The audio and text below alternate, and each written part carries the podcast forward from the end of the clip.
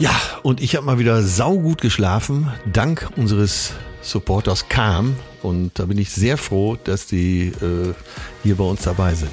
Calm ist eine App, die mittlerweile über 100 Millionen Menschen weltweit nutzen und die hilft, naja, den Geist zu beruhigen und am Ende besser zu schlafen, sich abends runterfahren, das Gedankenkarussell mal zum Stillstand zu bringen. Dafür haben die echt ein fettes Angebot und das lohnt sich wirklich. Man kriegt geleitete Meditationen. Es gibt solche, ja, früher hätte man vielleicht gesagt, gute Nachtgeschichten von tollen Schauspielerinnen und Schauspielern gelesen. Es sind Schlafgeschichten, über 100 Stück und ihr könnt euch wirklich, wirklich auf ein großes Programm in der Bibliothek einstellen. Lohnt sich total, gerade für Leute wie mich, die nicht ganz so gut immer schlafen. So, und für alle unsere ZuhörerInnen und Betroffenen betreute FühlerInnen bietet Calm für einen begrenzten Zeitraum 40% Rabatt für ein Premium-Abonnement von Calm unter calm.com slash supervised feeling. Ist auch nochmal in den Show Notes. Das bedeutet 40% Rabatt auf den unbegrenzten Zugriff für die gesamte Bibliothek von Calm. Also Leute, jetzt zugreifen. Calm, unser Partner. Warum ist es okay für dich, Geld zu haben, wenn andere Leute es nicht haben? Gesund zu sein ist sehr wichtig, aber Glück gehört auch dazu. Er sagte, auf der Titanic waren fast alle gesund und ertrunken sind sie trotzdem. Was passiert jetzt? Die Reichen fangen an, ihren Reichtum zur Schau zu stellen. Also man hat die dann gefilmt und konnte zeigen, dass die mit dem Püppchen so viel fester aufs Spielbrett hauen. Na, wie gesagt, ich komme aus einer äh, Familie, wo nie viel Geld da war. Und ich glaube, diese Angst verliert man nie ganz, wenn man aus kleinsten Verhältnissen kommt wenn das ein Tabu bleibt, fehlt mir der Zugang. Und ich glaube, da sind wir jetzt beim, beim Kern des Ganzen auch angekommen. Betreutes Fühlen. Der Podcast mit Atze Schröder und Leon Windscheid.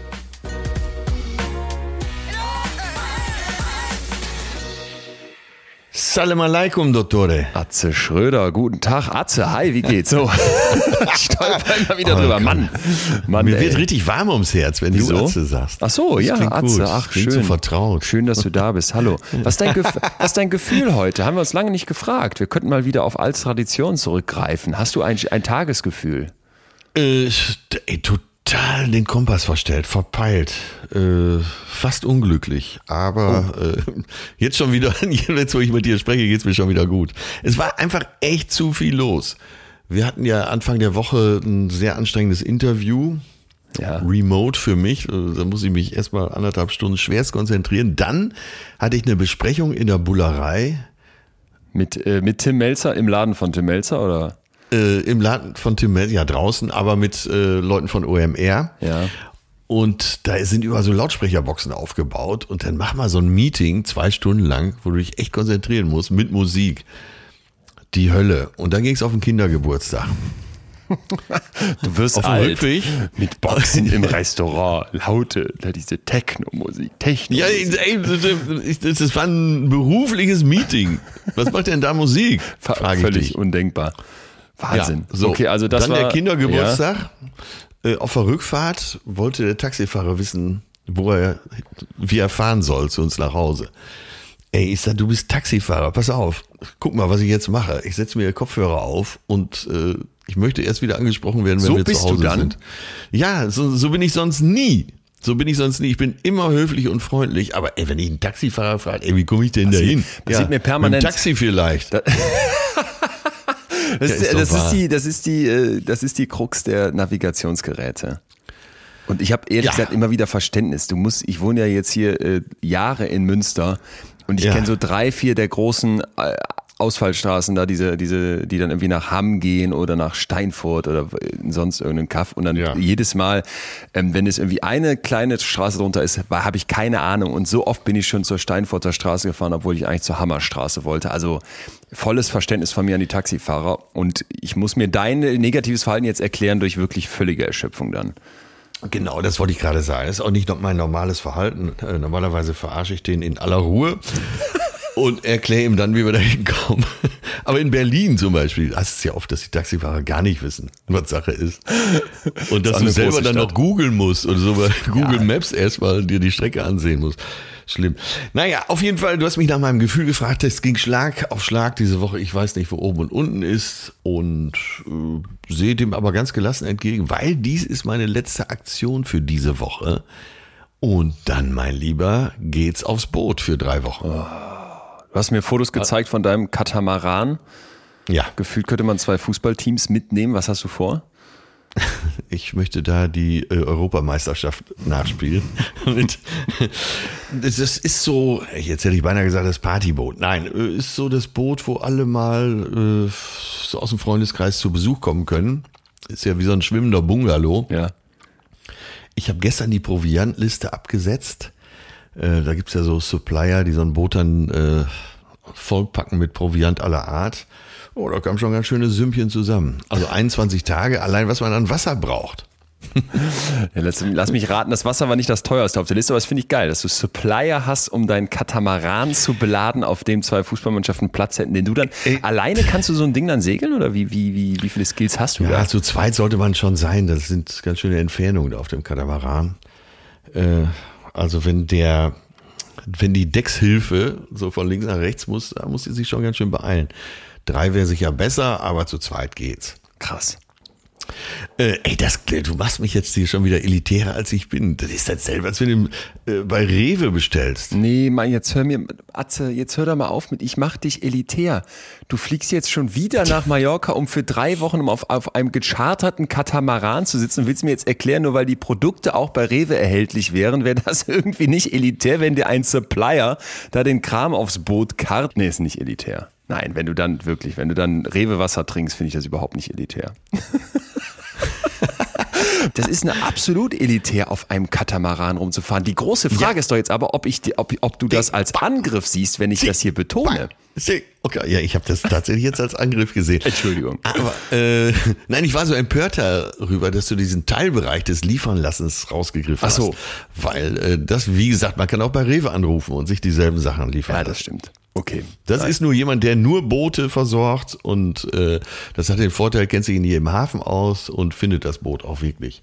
Ich hader die ganze Zeit mit mir, weil meine Eltern das Wohnmobil selber brauchen und ja. ähm, ob ich mir ob ich es mir leisten soll, weil ich geguckt habe auf Paul Camper. Das ist eine Webseite, wo man, wo Privatleute Wohnmobile vermieten. Das ist hat Hochkonjunktur wegen Corona, weil alle Leute Bock haben auf Bullies und Campervans.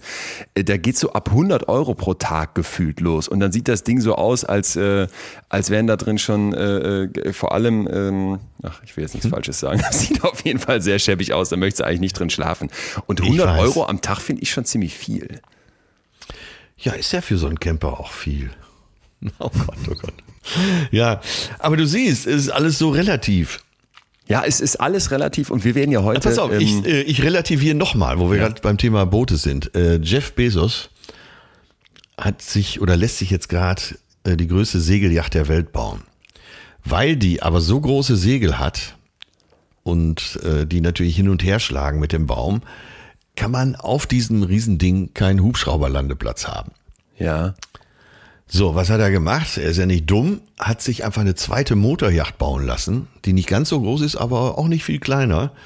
Und die hat dann all diese Dinge, die dann auf die Segeljacht nicht passen, unter anderem äh, eben den Heli. Hast du dich schon mal gefragt, wie der dann da sitzen muss und mit wem der sich so vergleicht? Ja, das ist ja immer die Frage. Ne? Es gibt ja die Liste der größten und teuersten Yachten der Welt. Äh, da ist immer mal einmal irgendjemand vorne. Ich glaube, im Moment der König von äh, Abu Dhabi mit seiner Assam, die ist 162 Meter, der liegt, glaube ich, vorne. Äh, aber es kommt immer wieder einer, der noch einen drauflegt. Und man sagt ja, wer ein Problem mit Größe hat, sollte sich kein Boot kaufen. aber äh, ich frage mich eine ganz andere Sache, äh, weil da sind auf solchen Booten sind ja teilweise 20, 25 Gästezimmer.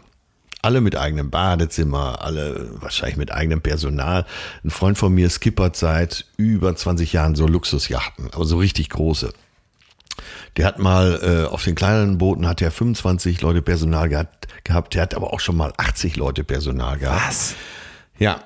Und da frag ich mich immer, wen lädt man denn so ein?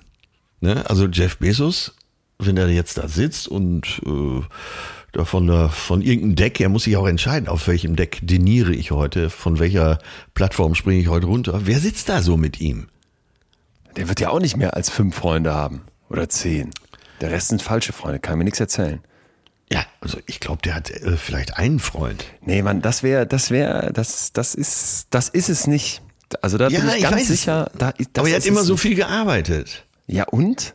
Dann sitze. Nee, nee, nee. Wir reden heute über Geld. Deswegen passt das ja. hier eigentlich gerade perfekt. Wir wollen über Geld ja, sprechen, total. aber nicht aus so einer Jeff Bezos-Perspektive im Sinne von, oder hier im Sinne von irgendwelchen Anlagestrategien. Ich habe bei meinen Recherchen immer so YouTube-Videos gehabt, die dann mir einblenden, du möchtest in sieben Jahren Millionär werden. Ich zeig dir wie. Kauf dieses Buch. So gar nicht, sondern wir werden uns dem Geld als Gefühl nähern und das Emotionale beleuchten. Und das passt ja eigentlich ganz gut gerade schon zum Jeff Bezos. Wie wird er da hocken? Ist der mit seinen Gefühlen so, dass er sagt, danke Geld, jetzt kann ich hier mit tollen Gefühlen auf so einer Yacht rumschippern, wo mein Helikopter zwar nicht drauf landen kann, aber nebenan ist ja noch meine Motorjacht für alle Fälle. Und ich hocke hier alleine einsam zwar auf meinem äh, Deck Nummer 7 von 15, aber das gibt mir was. Ich, ich habe da ganz große Fragezeichen immer wieder dran. Ja, vor allen Dingen, äh, das heißt ja auch nicht, wenn du so reich bist, dass du äh, keinen Spaß hast. Und äh, deswegen habe ich das eben so provokant gesagt und vielleicht deine alten Freunde noch und alle freuen sich, dass sie, als ich mir vor zwölf Jahren ein Boot gekauft habe, da hat mein bester Freund mich in den Arm genommen und hat gesagt, endlich bist du ein richtiger Freund. äh, können nee, wir also, heute, du bist so ein äh, spannender äh, Fall. Können wir heute ein paar Sachen Preistickets äh, nee. verleihen? Nee, ach schade, ich dachte, jetzt sagst du uns, wie viel das Boot gekostet hat. Aber ja, nee, das würde ich nie, würde ich nie machen. Nein, aber äh, wir sind schon jetzt beim ganz wichtigen Punkt äh, was stellst du damit an? Wenn du dein Geld nur aufeinander legst oder ja. demonstrierst nur deine Macht, dann ist es ja relativ unspaßig. Teilst du das aber so mit deinen Freunden und sagst, ey, komm, hier, ich stelle mir jetzt mal so vor, ich wäre Jeff Bezos und dann sagst du zu deinen Freunden, ey Leute, komm, ich habe ein bisschen Glück gehabt im Leben, hatte drei, vier richtige Entscheidungen, dann hat das, äh, dann ist das Schiff abgelegt und dann brauchte ich ja nur noch gute Mitarbeiter. Äh, wir machen jetzt was aus meinem Geld, wir lassen es krachen. Ja, ich, also ich ertappe mich immer wieder dabei, ist jetzt keine Jeff Bezos-Dimension, ja, logischerweise, aber dass ich, äh, ich gebe nicht im Ansatz, nicht im Ansatz, aber wirklich nicht mal Bruch, also wirklich nur ein Bruchteil das aus, was ich, äh, von dem, was ich äh, verdiene, wenn du so willst. Den Rest lege ich einfach weg. Ich weiß, du ich bist jemand, der gar nicht viel Geld braucht. Ich habe da überhaupt keinen keinen Turn. Und auch immer wieder habe ich mich gefragt, äh, was würde ich jetzt, diskutiere ich manchmal mit meinen Kumpels, die dann zum Teil äh, jetzt Richter werden oder schon in irgendwelchen Kanzleien. Ja. Ich habe viele Jura-Freunde, weil ich da wie so einen Freundeskreis reingerutscht bin im Studium. Ähm, und die verdienen dann in diesen Großkanzleien 130.000 Euro Startgehalt mit Ende 20. Wo du so denkst, boah, jo. ganz oft diskutieren wir dann auch in solchen Zahlen und kommen aber immer wieder sehr schnell zu dem Schluss, dass es denen auch so geht. Also die geben das auch nicht aus. Und, und, wie, und wir fragen uns dann immer, was würde ich jetzt machen, wenn du mir jetzt einfach jeden Monat, sagen wir mal, du gäbst mir jetzt 2000 Euro mehr pro Monat. Wo, wo, ich wüsste jetzt persönlich nicht genau, wofür ich die ausgeben sollte. Ich könnte dann zwar sagen, ja, ich versuche auf, auf ein Haus hinzusparen oder so etwas, ne, immobilienmäßig, was ich aber auch eher als ein Investment sehe. Aber ich könnte dir jetzt nichts ja. sagen, wovon ich denken würde, ach, ähm, das hätte ich so gerne und das würde ich mir dann damit kaufen. Oder das würde ich in meinem Lebensstil dann verändern wollen damit. Ja, das ist auch bewundernswert an dir, dass du offensichtlich überhaupt keinen Luxus brauchst und äh, auch nicht in der Gefahr stehst, dir einen Ferrari oder so zu kaufen. Du wüsstest gar nicht, was du damit anfangen solltest, ne? Man könnte aber auch andersrum sagen, dass das dumm ist, weil warum kümmere ich mich dann überhaupt darum, Geld zu verdienen? Ja, das könnte man sagen. Oder? Als ja, wenn du einfach dahin ähm, liegst. Ähm, bei mir war es so ähnlich, tatsächlich. Und ich habe, äh, ich brauche tatsächlich auch keinen Luxus, wirklich nicht. Ne, klar, jetzt so mit dem Älterwerden ist es schon so, ich will im vernünftigen Hotelbett schlafen und nicht auf der Handkante im Ibis Budget. äh, aber nee, ich brauche eigentlich keinen Luxus. Und damals, das Schiff war das erste, was ich mir wirklich so gegönnt habe, nach all den Jahren. Und da stand aber eine Idee im Vordergrund und das habe ich ja eben schon mal ein bisschen angeteased. Ich wollte irgendwas machen, wo ich mit Freunden auch sein kann. Also also als, als Gemeinschaftsveranstaltung. Ich war selten alleine unterwegs. Äh, ich hatte immer Gäste dabei. Und äh, die Freunde kannten sich nachher so gut mit dem Boot aus, dass mein bester Freund da auch teilweise mitgefahren ist, wenn ich gar nicht da war. Also es war, das war dann so ein kollektives Geldausgeben mehr. Ja, genau. Ah. Und äh, ja, sowas macht mir dann Spaß. Aber ansonsten brauche ich wirklich keinen Luxus. Ich bin schon jemand, der äh, permanent Angst hat, kein Geld mehr zu haben. Ja, das, das, äh, das müssen wir heute ein Stück weit ergründen. Ja, auch. natürlich. Deswegen lasse ich hier direkt die Katze aus dem Sack. Äh, also es ist mir schon wichtig, dass ich so versorgt bin, wie man so schön sagt. Da bin ich ganz spießig, aber sicher für einen 56-Jährigen nochmal anders als für einen 32-Jährigen. Wahrscheinlich. Ja, wie gesagt, die neue Wohnung ist ja auch barrierefrei. das war so geil, als du mir das erklärt hast. Guck mal hier, äh, Boden, bodentiefe Dusche, hier kann ich mal theoretisch auch mit dem Rollstuhl reinrollen. Äh, wir müssen aber mal eine Sache sagen hier, vorweg. Ich, ähm, der ja nun offiziell äh, Millionär bin, sage ich jetzt mal so plump, weil es ja öffentlich war. Stimmt, ne? Ähm, Ach, deshalb reitest du ja immer so drauf rum, weil alle wissen, dass du Millionär bist. Nee, genau, ich reite, also ich reite da aus meiner Sicht nicht drauf rum, sondern ich kann das hier ganz offen sagen, was ja viele nicht tun, denke ich mal. Ich meine, bei anderen reitest du drauf Ach so, rum. Sag ja, ja, mal, genau. Genau. Ja, genau, weil, weil, weil, weil ich dann manchmal denke, irgendwie ist das, ist das irgendwie auch äh, eine absurde Situation, dass das bei mir so öffentlich ist. Aber das äh, wollte ich hier einmal kurz klarstellen, bevor wir weiter ins Thema Geld einsteigen und du unbedingt nachher auch mal deine Ängste erklären musst, dass wir jetzt hier aus dem vollen Butterfass sitzend berichten werden, ne? Da, da ja. gibt es Leute, die äh, natürlich A, viel weniger Geld haben und bestimmt jetzt nicht nur denken, das ist verdammt nochmal doch elitär mit so einer Yacht, sondern vielleicht auch natürlich schon sagen wird, äh, irgendwie einen Camper mieten für, für 2000 Euro für so einen Urlaub wäre auch schon ja. äh, maximal drüber oder, äh, oder unvorstellbar unbezahlbar. Ne? Also das, das ist, das finde ich, ist, ich ist einfach was, doch. wo ich immer wieder drüber stolper, wenn ich an die, an meine Mutter denke, die ja jahrelang in der Hauptschule Lehrerin war und da einfach Kids in die Schule gekommen sind, die, die morgens mit einem so lauten Magengrummeln in der Klasse Klasse saßen, weil, weil die morgens kein Frühstück bekommen haben. An, ja. an eine Klassenfahrt, die bezahlt werden hätte können, an Bücher, äh, überhaupt das Ganze drumherum. Das war undenkbar. Und, und das war auch schon alleine der Vergleich zwischen der Hauptschule da und dem Gymnasium, wo ich war, was ich dann eben immer durch meine Mutter mitbekommen habe, so krass, wo es jetzt überhaupt nicht um Millionen oder sowas ging, ist ja hoffentlich auch klar, sondern eben, ne, wo geht die Klassenfahrt hin? Ja, hier, ja. wir fahren ja. nach, weiß ich nicht, wo sind so Klassenfahrten hingegangen? Dann normalerweise irgendwie ins Schullandheim, aber auch, auch, ja, auch da war es dann schon so irgendwie eine, eine Woche oder sowas weg, dass dann an der Hauptschule es ganz oft hieß, ja, wir haben da gar kein Geld für, wir können vielleicht einen eintägigen Ausflug machen, aber 25 Euro dafür, hm, ganz schwierig, ne? wo du so merkst, ey, das ist mir einfach so wichtig, weil ich manchmal denke, mit diesem absurden Lottogewinn für mich da, dass ich da bis heute ein Stück weit hadere und denke, ach, ist das, ist das eigentlich gerecht? Keine Ahnung. Ja, ja da ja. denkt man ja wahrscheinlich immer mal wieder drüber nach. Aber wir hatten auch kein Geld früher und wir hatten kein Auto, wir hatten kein Telefon. Äh, also ich weiß schon, wie das ist. Vielleicht ist es mir deshalb auch so wichtig, im Alter nicht arm zu sein. Es gibt so einen japanischen Guru, der sich mit dem äh, Begriff Money EQ verdient macht, sage ich jetzt mal vorsichtig, weil der tatsächlich eher so guruhaft daherkommt und ich ein bisschen skeptisch ja. drauf gucke. Aber der hat ganz interessante so Impulsfragen. Äh, Honda heißt der Typ und Money ja. EQ meint äh, Money IQ haben wir letzte Woche schon gesagt, kennen wir alle, IQ, ne, Intelligenzquotient und EQ, EQ damit E wäre der emotionale Intelligenzquotient. Und der fragt im Prinzip, was hast du für einen emotionalen Intelligenzquotienten in Bezug auf dein Geld? So vereinfacht gesagt, wie schlau gehst du emotional mit deinem Geld um? Und ich finde, das äh, können wir schon als Frage übernehmen für heute, weil man ja. dem Geld so viel hinterherrennt, weil es so thematisiert wird, weil es ein Stück weit so ein riesiges Tabu ist, weil so viele Leute so viele undenkbar unsinnige Dinge für, für Geld machen, ihre Zeit dafür weggeben, weil so viel Streit da drin äh, daraus entstehen kann in Ehen und wo auch immer, dass ich finde, ja. die Frage mal zu stellen, wie ist eigentlich meine emotionale Beziehung zum Geld eine, eine total interessante ist. Und die Startfrage von ihm ist, wenn Geld eine Person wäre in deinem Leben, was wäre das für eine Person? Ah. Das ist ja eine geile Frage. Das ist geil, ne? Und, und hast, hast ja. du für dich, eine, für dich eine Idee? Also, wenn, du, wenn wir uns dem mal nähern, dem Gedanken, weil ich dachte auch sofort, hm, darüber, darüber kriege ich vielleicht den emotionalen Bezug ein Stück weit. Ja, der erste Gedanke ist ja, dass man an so einen Banker oder so denkt und da wollen wir ja gar nicht hin. Wir wollen über den Charakter des Geldes Ja, genau, sprechen. genau, genau. Ist das, ist das eher das, eine gute alte Freundin? Ja. Oder so der kühle, immer von dir cool gefundene Typ aus der, aus der Klasse? Also für mich wäre es, äh, vielleicht ist das auch schon bezeichnend, wäre es so der, der Opa mit dem Bart auf der Alm, der Almöhi. Das ist für mich Geld.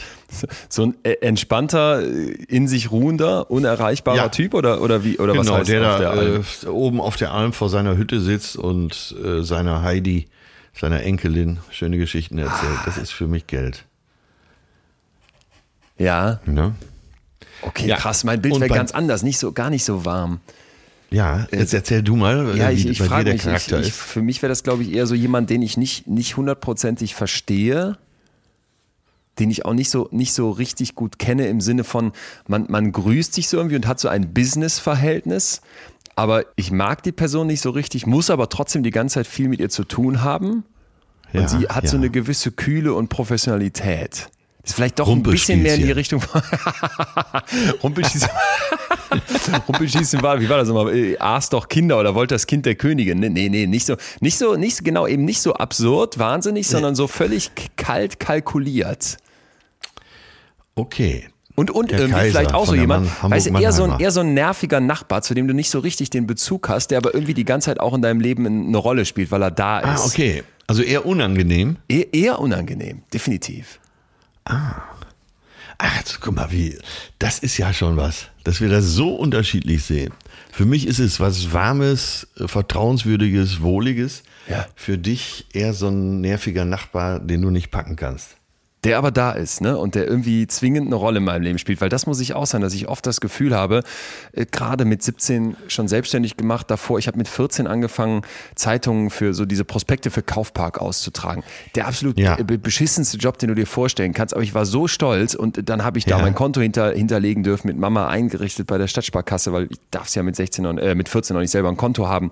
Und da hatte ich immer irgendwelche Jobs von da ausgehend und mit 17 äh, ging dann die Selbstständigkeit so richtig los. Ja, aber das ist ja sehr ungewöhnlich, sich mit 17 selbstständig so.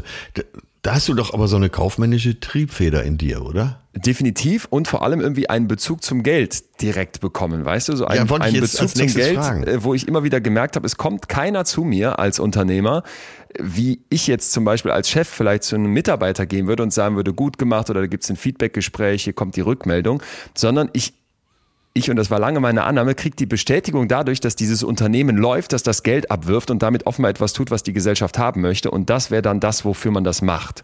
Heute sehe, ja. ich das, sehe ich das mittlerweile vollkommen anders, aber das war mein, mein, ich sag mal, Fuß in die Tür überhaupt dieser Geldwelt. Wenn ich mir jetzt eben diese Person vorstellen müsste, dann habe ich sie da mit 17 kennengelernt. Okay, aber das heißt ja, der Antrieb war nicht wirklich Geld verdienen, sondern Relevanz zu haben.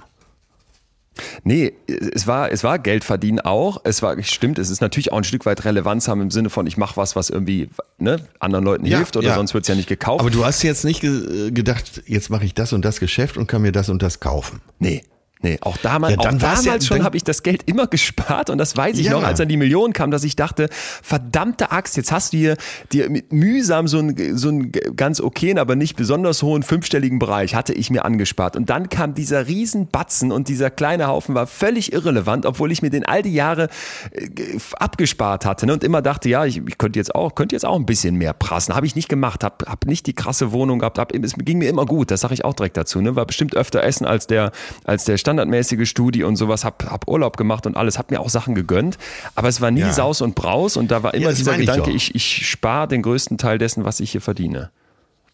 Ja, und das ging eben auch nicht darum, äh, jetzt ein tolles Auto zu fahren oder so. Nee. Nee. Ja, siehst du, dann äh, das ist doch schon mal, dann ging es dir um Relevanz, natürlich. Du wolltest zu denen gehören, die Geld verdienen, aber Ach du so. wolltest jetzt nicht unbedingt äh, das Geld ausgeben. Du wolltest ja. Unternehmer sein, im besten Unternehmersinne. Was machen? Genau, und das Geld äh, zeigt dir dann die Größe der Relevanz an.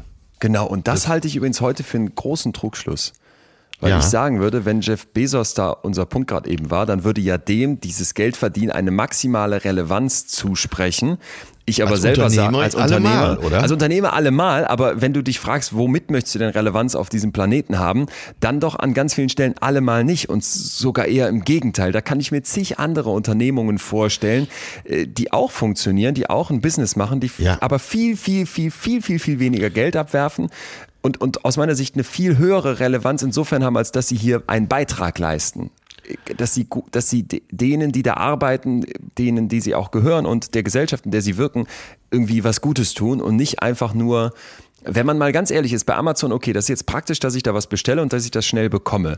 Und irgendwie ist das aber doch die Reinform des Kapitalismus mit Fahrerinnen und Fahrern, die in Flaschen pinkeln müssen, ne? mit so einer äh, Ressource, mit einem Ressourcenumgang, mit Algorithmen, die uns ausnutzen, mit Daten, mit, mit äh, Steuerschlupflöchern, die irgendwie ausgenutzt werden. So, da, da habe ich mal das Gefühl, dass das ist doch nichts an sich Gutes. Bei jeder Amazon-Bestellung fühle ich mich ein Stück weit schlecht und bin immer so sauer. Hier kommen wieder die Emotionen ins Spiel, wenn dann dieses Amazon, wie heißt es, ich glaube Amazon Smile oder sowas, mir suggeriert, du kannst hier mit deinem Kauf jetzt auch drei Cent von den 30 Euro spenden wir dann an eine gemeinnützige Organisation, wo die dir versuchen, dieses schlechte Fühlen vielleicht ein Stück weit wegzunehmen. Aber jedes Mal denke ich, das ist eigentlich ein, ein schlechtes Unternehmen.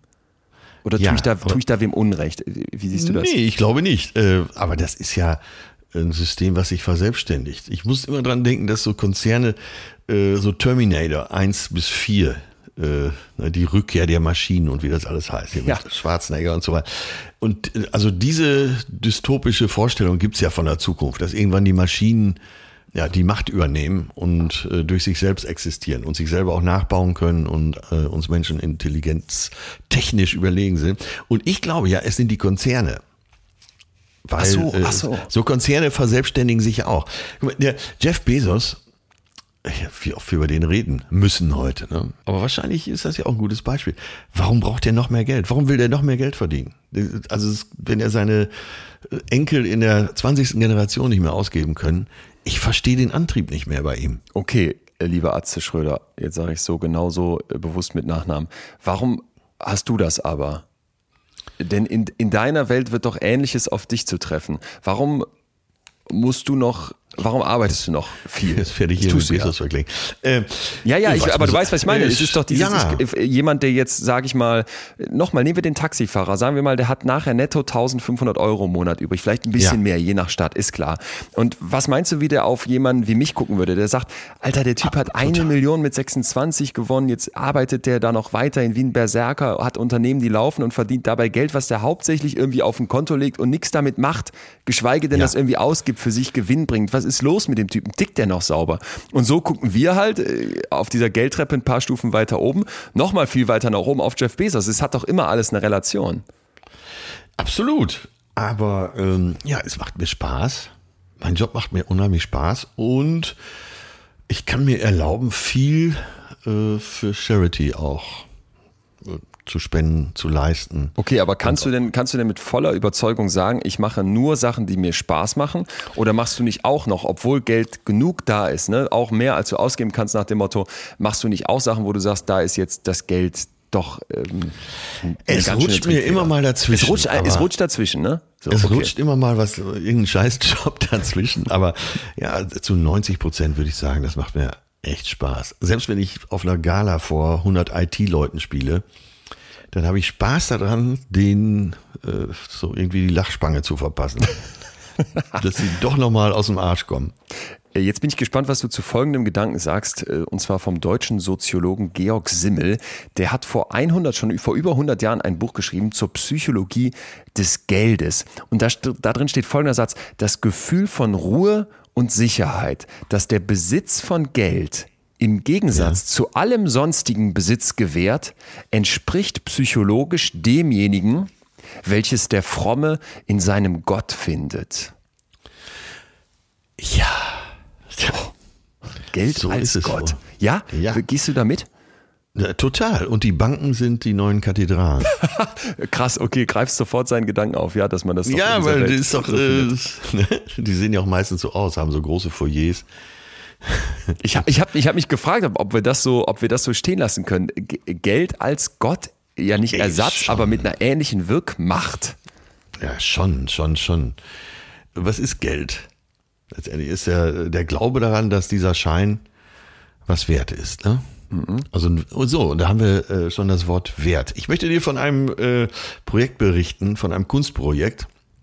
Jimmy Corte und Bill Drummond, die hatten mal das super interessante Projekt KLF. Ich Müsste ich, müsste ich die jetzt kennen, die beiden? Ja, war so ein 90er. Aber äh, die haben so ganz, ganz interessante Also zwei Künstler einfach, Musiker, Ja, okay. und aber, aber so ganz, äh, also die hatten Hits, die hatten, glaube ich, sogar mal einen Nummer 1 Hit. Die sind, glaube ich, bei der Grammy-Verleihung, ich meine, es war die Grammy-Verleihung, haben da das Ding genommen und haben gesagt, jetzt lösen wir uns auf, hören auf. Äh, und der letzte Satz war, und dann hat man nie wieder kaum mehr von ihnen gehört, zumindest musikalisch, KLF left the building. So, und Jimmy Corti und Bill Drummond von KLF äh, verbrannten 1994 eine Million britische Pfund. Davon gibt es ein Video, das können sich alle angucken. Ein Video von dieser spektakulären Geldverbrennung, das findet man auf YouTube. Bis heute sorgt diese Kunstaktion für Unverständnis. Ich glaube, was die Leute wirklich hassen, ist jetzt ein Zitat dazu. Ich glaube, was die Leute wirklich hassen, dass das Geld weder für einen guten noch nicht mal für einen schlechten Zweck genutzt wurde. Es wurde für gar nichts genutzt. Das können die Leute bis heute nicht verstehen. Sagt die Frau, die drüber berichtet hat, Claudia Hammond, äh, die ist Psychologin und Journalistin, Britin. Okay, boah, ist eine heftige Vorstellung. Die haben eine Million Pfund sich in Schein besorgt und dann einfach Benzin drüber angezündet. Genau, genau, wow. als Kunstaktion. Da bleibt ja auch nichts von übrig. Kannst ja nicht mal, kannst dann das Video verkaufen als, äh, wie heißt das jetzt heute? Da gibt es ja diese Tokens jetzt, dass man solche Videos als einzigartiges Ding da irgendwie weitergeben kann. Aber, aber da bleibt einfach da einfach damit. so. Das hatte keinen Ja. Hintergrund. Krass. Oder? Okay, Ja, heftig. ist, also es ist ja eine, es ist ja fast magisch, äh, welchen Wert wir diesem Papierstückchen geben. Absolut. Absolut. Ne? Absolut. Und wenn wir uns überlegen, wo Geld historisch herkommt, ist mal ganz spannend, dann waren das früher ja oft Dinge, die irgendwie doch noch einen Sinn hatten, ne? Irgendwelche Samenkörner äh, oder Muscheln, also dieses Tauschen von Dingen, okay, das war schon immer dann da. Aber sehr Ja. schnell kam ja dann immer etwas Abstrakteres da rein, was für sich genommen überhaupt keinen Wert darstellt. Wenn man mal ehrlich ist, Gold, Ne, ma- man mag es kaum sagen, weil man so denkt, Gold, ja, es hat doch einen Wert. Ja, aber Gold hat ja für sich keinen Wert. Was willst du damit Ja, machen? ja. Das sieht vielleicht glitzernd schön aus, aber das könnten wir auch irgendwie äh, billig herstellen. Sondern das Krasse ist doch eigentlich, dass du sagst, dieses Edelmetall, wovon du dich nicht ernähren kannst, wovon du äh, ni- nicht, nicht deine Wohnung heizen kannst, ähm, Genau. womit du keine Samen aussäen kannst, das hat so einen Stellenwert. Sprich, wir, ver wir verständigen uns auf ein Tauschmittel, das was Abstraktes ist und dass wir dieses Tauschmittel akzeptieren, lebt dann davon, dass wir kollektiv sagen, ja, ich habe Vertrauen in dieses Tauschmittel. Das ist heute was wert und in fünf Jahren auch noch. Wenn jetzt nächste Woche jemand irgendwo in der Mine äh, ganz neue Goldvorräte findet oder chemisch eine Möglichkeit, um Gold künstlich herzustellen, dann wäre mein Vertrauen ja sofort weg. Ja, ja. Ein guter Vergleich. Im Moment äh, erhöhen wir ja die Geldmenge täglich. Äh, wollen mal gucken, ob meine, ob mein Alter, ob meine Altersversorgung wirklich gesichert ist. Lass mal klären, äh, wir haben uns jetzt über diese Person, über dieses Persönliche dem Geld schon ein Stück weit genähert, gerade das Geld äh, ins Gottgleiche erhoben. Äh, Für uns ganz persönlich auf die kleinere Bühne nochmal gedacht, emotional. Da gab es einen tollen Artikel in der New York Times, wo die vier Fragen aufwerfen, die man sich mal stellen kann, um die eigene Beziehung zum Geld. Also was habe ich für einen emotionalen Kontakt zum Cash zu hinterfragen? Und die erste Frage lautet, warum ist es okay für dich, Geld zu haben, wenn andere Leute es nicht haben? Ja, da setzt, äh, das wirst du sicher noch erklären, aber äh, was da bei den Leuten einsetzt, man merkt ja auch, äh, oder das haben ja, und dass ich das jetzt mal in deinem Beisein sage, aber auch nur, weil wir heute remote sind und du mir keine langen kannst. Untersuchungen haben gezeigt, die wir hier nicht weiter zitieren wollen, ja bitte. Oder. Forscher haben rausgefunden, sind dann aber wieder reingegangen. Nein, ähm, angeblich äh, sind Leute, die mehr Geld haben, egoistischer, handeln egoistischer. Oh, da habe ich gleich was, da habe ich gleich was Heißes für dich. Da hast du mit, mit Sicherheit ein schönes Beispiel. Ja? Da habe ich was ganz Heißes für dich. Aber erst zum Schluss Richtung Tipps, wie wir mit dem Geld umgehen. Aber sag doch mal für dich, für dich ganz persönlich, warum sagst du, ist es für, für dich okay, Geld zu haben, wenn andere Leute es nicht haben? Äh, Ja, das ist so wahrscheinlich der Überlebensgedanke. Also um andere zu retten, so wie auf dieser Tür, die nach Untergang der Titanic noch schwimmt. Ich muss jetzt erstmal auf dieser Tür bleiben, damit ich andere mit hochziehen kann. Ach so. Ach so, du darfst erstmal viel Geld haben, äh, damit du dann Ja. irgendwann sagst, hier, äh, ich gebe was ab und dann kommt mit hoch. Ja. Deswegen haben auch äh, auf der Titanic äh, die Reichen versucht, zuerst in die Rettungsboote zu kommen. Ja, ich wollte gerade sagen, das ist so eine, so eine absolute Murks, Murks-Erklärung. Ja, ich weiß. Ich ruder halt hier. Ja, aber es ist ja, aber es ist ja spannend, weiß- dass uns schon so eine Frage ins nicht. Rudern bringt. Äh, wenn wir darauf keine Antwort haben, ähm, die Finanzpsychologin der Creighton University, die diese Frage empfiehlt, die sagt, das ist eine wirklich wichtige Frage, vor allem wenn man eben schnell zu, zu Geld kommt und wenn man darauf keine, Ant keine gute Antwort hat, dass man dann oft anfängt, sich selbst zu sabotieren und Wege Ja. findet, um es loszuwerden. Also Ja. dieses Gefühl, ich darf eigentlich gar nicht viel Geld haben oder ich darf vielleicht nicht mehr Geld haben. Ich glaube, wenn man da für sich keine Erklärung hat, wieso das theoretisch oder warum auch immer okay ist, dass man dann anfängt, besonders irrational zu handeln, das kann ich mir, das kann ich mir blendend vorstellen. Ja, aber es ist, ich weiß gar nicht, ist es eine soziologische Frage, philosophisch allemal. Müß, müsste es aus deiner Sicht allen gleich gut gehen auf der Welt? Nee. Nein, da gibt's ein, ich weiß nicht mehr, wie der hieß. Hm, da habe ich ein philosophisches Büchlein gelesen, ein kleines, ein kleines Heftchen, das argumentierte für die Ungleichheit. Und zwar nicht im Gedanken von, dass man so dieses, dieses eher sozialistische, dass man irgendwie auch, auch füreinander da ist, ne? Und Transferleistung hat sich, sich für die stark macht, die vielleicht schwächer sind, dass das weg, weg muss oder dass das nicht gerechtfertigt wäre, sondern eher an dem Gedanken, es ist, es ist okay, dass Menschen unterschiedlich viel verdienen und es ist okay, dass Menschen ähm, ungleich viel Geld haben. Und ich, ich muss gestehen, also dem würde ich zustimmen. Es gibt eine Idee dazu, zu dieser Frage, nämlich dass unser ureingebauter Zweck ja der ist, für unser tägliches Überleben zu kämpfen. So, dafür rennt der Mensch rum. Aber was ist jetzt mein Zweck, wenn dieser Zweck weggenommen wird? Also wenn ich genug habe, ne, und sage, ja, es ist jetzt nicht mehr legitim, dass du dieses Geld da anhäufst oder dir besorgst, um zu überleben, sondern du machst das aus irgendeinem anderen Grund. Und dann für sich nicht klar zu haben, ob ich das okay finde, Geld ja. zu haben, während andere es nicht haben, das das, glaube ich, ist echt ein schöner Startpunkt, um sich mal Gedanken zu machen. Und da kommt auch wieder dieses Relative ins Spiel. Ist das jetzt okay, dass du hier in der, gewarm, in der, in der geheizten Wohnung sitzt, ne, in der warmen Wohnung sitzt und diese Szene ja. solches hast, vielleicht dreimal im Jahr in Urlaub fahren kannst, ähm, Fleisch isst, äh, fliegst und ach, weiß ich, können wir uns jetzt wieder tausend Sachen vorstellen. Äh, fünf Paar Schuhe hast, während andere Menschen äh, in ärmsten Regionen der Welt überhaupt nichts haben. Ne? Ja, die Frage treibt uns ja alle immer um. Die treibt uns doch alle um. Ja, und da weiß ich jetzt nicht genau, wenn ich.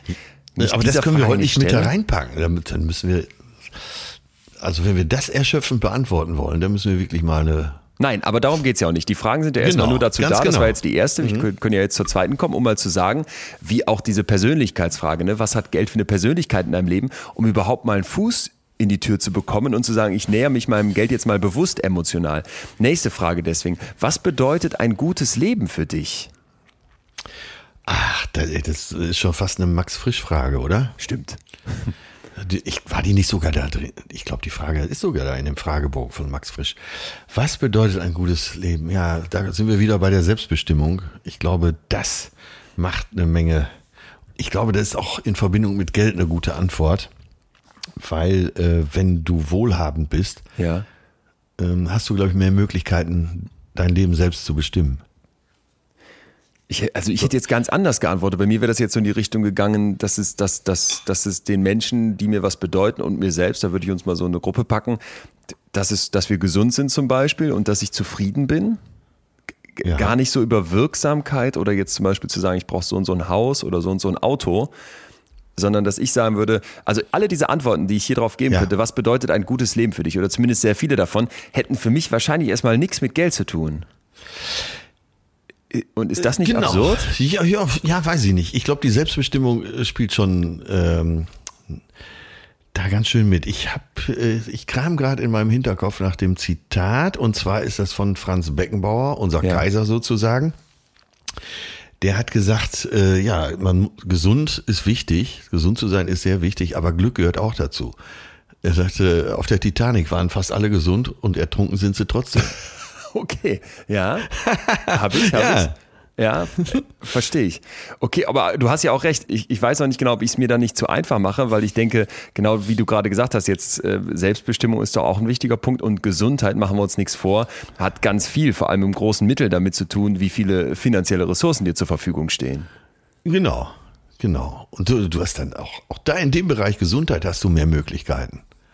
Selbstbestimmt. Wenn du gezwungen bist, äh, acht Stunden, äh, zehn Stunden unter Tage zu arbeiten oder wie einige Kinder äh, im Ostkongo nach Koltan 16 Stunden am Tag graben müssen, damit unsere Handys funktionieren. Da hast du wenig Selbstbestimmung, du hast vielleicht noch eine Gesundheit, aber nicht mehr lange. Hm. Nichtsdestotrotz ist doch ein Clash da, wenn man uns jetzt fragt, was bedeutet ein gutes Leben für dich? Dass doch sicherlich sehr viele Leute sowas sagen würden wie, dass es meinen Kindern gut geht oder dass ich Zeit mit, mit den Menschen um mich herum verbringe, dass ich in die Natur kann, dass ich meinen, meinen Hobbys nachgehen kann und so weiter. Das wären ja schon Punkte. Also für mich wären das alles Punkte. Und oh, die haben auf den ersten Blick mal nichts mit Geld zu tun. Ja, aber das ist ja dein persönlicher Wertekatalog, oder? Ja, Nur wie krass es ist, dass mein persönlicher Wertekatalog erstmal sehr wenig mit Geld zu tun hat und wie krass ist es dann im Kontrast dazu, welchen Wert wir gleichzeitig dem Geld beimessen. Dass wir hier Ja. schon von Gott gleich sprechen, dass ich jeden, jede Woche 50, wenn nicht mehr Stunden arbeite. Natürlich, weil es mir auch große Freude macht, weil es mir Spaß macht, aber natürlich, das sage ich auch ganz klar dazu, weil, weil ich damit Geld verdienen kann. Und da kommt da wieder dieser absurde Moment in meinem Kopf, dass ich dann aufs Konto lege und damit nichts mache. Hä? Also ich merke ich merk halt, dass seitdem ich mich jetzt hier in der Vorbereitung auf die Folge mal versuche, meinem Umgang mit Geld emotional zu nähern, für mich unfassbar viele Fragezeichen aufkommen. Weshalb ich Aber dieses- wie schwierig das ist hier, oder? Finde. Ja, unfassbar schwierig. Aber es gehört ja dazu. Ja, natürlich gehört es dazu, aber äh, es wirft immer wieder Fragen auf, warum wir bestimmte Dinge äh, dann trotzdem noch machen. Ja, tja. Ja, ich hätte, ich hätte eine kleine Anekdote von gestern Abend. Wer sich jetzt fragt, wieso Milliardäre leben, wo wir ja nun auch weit von entfernt sind. Äh, ich war gestern auf einer Veranstaltung zusammen mit Dr. Stefan Holter-Fördner. Der ist äh, in NRW der Minister für Bundes- und europäische Angelegenheiten. Dem gehört aber auch die Watz-Gruppe und noch viele andere Firmen. Der ist Milliardär. Da hat er gesagt, komm Atze, äh, wir fahren doch mal eben, der hat äh, Landhaus Schellenbeck bei Essen, das liegt so 500 Meter über dem Baldeneysee. Da setzt er sich auf die Terrasse und sagt, das ist das Allergrößte, hier zu sitzen, ein Glas Wein zu trinken, jetzt gehe ich gleich durch den Wald nach Hause. So, und da habe ich gedacht, ja, da hast du so viel Geld, aber das, was dir richtig Spaß macht, ist, so ein Glas Wein zu trinken und durch den Wald nach Hause zu gehen. Das könnte man auch fast ohne Geld machen, ne? Hammer. Ja, total. Und das fand ich so schön, äh, Ja, dass er das so. Ja. Es widerspricht ein Stück weit, das kann ich hier mal reinschmeißen jetzt, weil ich das unfassbar interessant fand und weil es auch ein, ein Update aus der Forschung ist. Es widerspricht ein Stück weit der neuen Forschung. Da müssen wir mal kurz reingucken, bevor wir noch uns Ja. den weiteren Fragen widmen, weil ähm, das, wie ich finde, unglaublich interessant finde. Die bisherige Annahme in den, in den Studien war, dass Geld irgendwann so eine Art, also Einkommen und Zufriedenheit irgendwann so eine Art Plateau erreichen. Dann hast du eine bestimmte Menge an Dollar, es wird Ja. immer in den USA gemessen, erreicht Ja. und dann ist Schluss. Ne? In den ursprünglichen Studien waren das 75.000 Dollar. Ja. Das wären heute umgerechnet mit Inflation und Kurse rund 90.000 Dollar Jahreseinkommen, ab wo dann Feierabend wäre mit mehr Zufriedenheit. Stimmt das denn? Und zwar gemessen in verschiedenen Dimensionen, nämlich einmal so einem äh, Gesamtblick aufs Leben. Da geht's weiter hoch, also da ist nicht einfach so Schluss. Und eher so diesem Affekthaften, ne? Also wie fühlst, wie sind so deine Gefühle gewesen? Und zwar hat man das immer gemacht, indem man gefragt hat, wie waren deine Gefühle gestern? Und dann zeigte sich also, dass dieses, ja, meine Glücksgefühle, die ich so hatte den Tag über, dass das aufhört. Ab 90.000 Dollar geht das nicht weiter hoch. Und jetzt kommt das Update. Neue Studie 2021. Die haben eine neue Methode durchgeführt. Also ungefähr zu der Zeit, als Professor Kahnemann, den äh, viele kennen, ähm, vom Buch Schnelles Denken, Langsames Denken, der den Nobelpreis bekommen hat, und der Professor Dieten diese Forschung durchgeführt haben, hat der Harvard-Psychologie-Doktorand und ehemalige Softwareproduktmanager Matthew Killingworth eine Ja. App entwickelt namens Track Your Happiness. Pass auf, jetzt haben wir viele, viele tausend Menschen, die diese App benutzen. Ja, über Ja. 33.000, soweit ich das richtig im Kopf habe, aus den USA. Und die werden immer wieder von der App jetzt in Echtzeit, nicht im Rückblick, gefragt, wie fühlst du dich gerade? Und dann können die einstufen von bis. Und auch die werden gefragt, wie zufrieden bist du mit deinem Leben ganz allgemein? Ja? Und jetzt zeigte sich, dass da kein Knick kommt. Also dieses grundsätzliche, wie zufrieden bist du mit deinem Leben, aber auch das tägliche, wie viele gute kleine Gefühle berichtest du da in die App, das hört nicht auf zu steigen bei 90.000 Dollar, sondern das geht schlichtweg immer weiter hoch. Der hatte da Ah, Leute, die haben okay, dann so jetzt hab ich's. 500.000 Dollar verdient, ne? Und da geht das weiter mit hoch. Es gibt also dieses Plateau nicht. Und ein möglicher Grund, so äh, die Forschenden dahinter ist, dass die besser verdienenden gegebenenfalls, und da kommt's, finde ich super spannend, dass du es eben gesagt hast, ein stärkeres Gefühl der Kontrolle über ihr Leben haben. Ja. Ja. Das, mein, das, das, kann, das kannst du auch so nachempfinden. Ich war da nämlich unsicher, ob ich das so. Total, ne? aber äh, das, das kann ja auch jeder, äh, bringt das Wort Selbstbestimmung wieder mit rein. Ja. Das bringt doch unheimlich Glück, wenn du dein Leben selber bestimmen kannst. Also die niedrigste Selbstbestimmung äh, ist wahrscheinlich ein Kindersklave und äh, dann nimm jemanden, der Milliardär ist, der kann im Prinzip machen, was er will. Ja. Und das, das kann doch, also wenn du so viel Handlungsspielraum hast, darum geht's ja, glaube ich, auch, ne, äh, dass du dir Handlungsspielraum verschaffst. Mhm. Das macht glücklich, das glaube ich schon. Ja, klar. Natürlich. Weniger ich hätte, nur gedacht, ich hätte nur gedacht, dass irgendwann jetzt, äh, wie bei dem Milliardär, den du gerade eben zitiert hast, und bei dem reichen Mann, den wir da getroffen haben, dass da irgendwann Schluss ist. So, und, oder ne, zumindest, dass du dann sagst, es bringt mir nicht mehr so viel mehr. Klar, hier geht's jetzt um große Mittelwertdaten ne, und Milliardäre, weiß ich jetzt nicht, ob die in der Ja. Studie dabei waren, da gibt's ja nun mal sehr wenige von, aber es waren sehr reiche Leute dabei, mit sehr viel Einkommen, 500.000 Dollar, so in die Richtung, waren auch Also, dabei. konkretes Beispiel fällt mir gerade ein. Äh, stell dir vor, du bist Milliardär und äh, du hast es ein bisschen eilig, fährst durch Münster, vor dir fährt einer so ganz langsam, immer ganz langsam. Und ähm, da habe ich mich schon oft gefragt, wenn ich jetzt Milliardär wäre, würde ich den vielleicht einfach mal hinten reinfahren. einfach weil es geht. Und dann die Firma kaufen, wo der arbeitet und ihn rausschmeißen. Das sowieso. Nein, aber äh, also jetzt beiß ich nicht an dem konkreten Beispiel fest. Ich wollte damit nur sagen, äh, so dein Denken, äh, was du machen könntest, wird ja, dann auch größer. Ja, klar. Und äh, also die Summe der Möglichkeiten. Wenn du, warst du schon mal in Los Angeles? ja. So, Los Angeles als Stadt existiert ja eigentlich gar nicht. Das ist einfach eine Ansammlung von, von Vierteln, von Häusern und Ja. so, kann man ja wirklich sagen. Und trotzdem, wenn ich da bin, finde ich die Summe der Möglichkeiten, die diese Stadt bietet, so atemberaubend. Ich habe wirklich das Gefühl, hier geht alles. Hier ist alles, hier geht alles. Und das finde ich so, so, so irre da. Ist ja, auch Ja. nicht besonders schön. Ne? Also Okay. die meisten Ecken in Los Angeles sind ja schäbig und verwohnt. Straßen löcherig. Aber so, ähm, ich habe das fast mit Händen greifen können, diese Summe der Möglichkeiten. Okay, ja, krass. Ich, ich, ich, du, du beschreibst genau das, was, was der Forscher ja auch als Fazit sieht. Ne? Also in dem Moment bei äh, großen und kleinen Entscheidungen, wo ich mich fragen muss, ja, wie kann ich denn jetzt entscheiden, hast du mit Geld schlicht mehr, mehr Wahlmöglichkeiten und ein größeres Gefühl der Autonomie. Und trotzdem, das fand ich übrigens noch hochinteressant. Autonomie, das Autonomie, Wort. das können wir unterstreichen.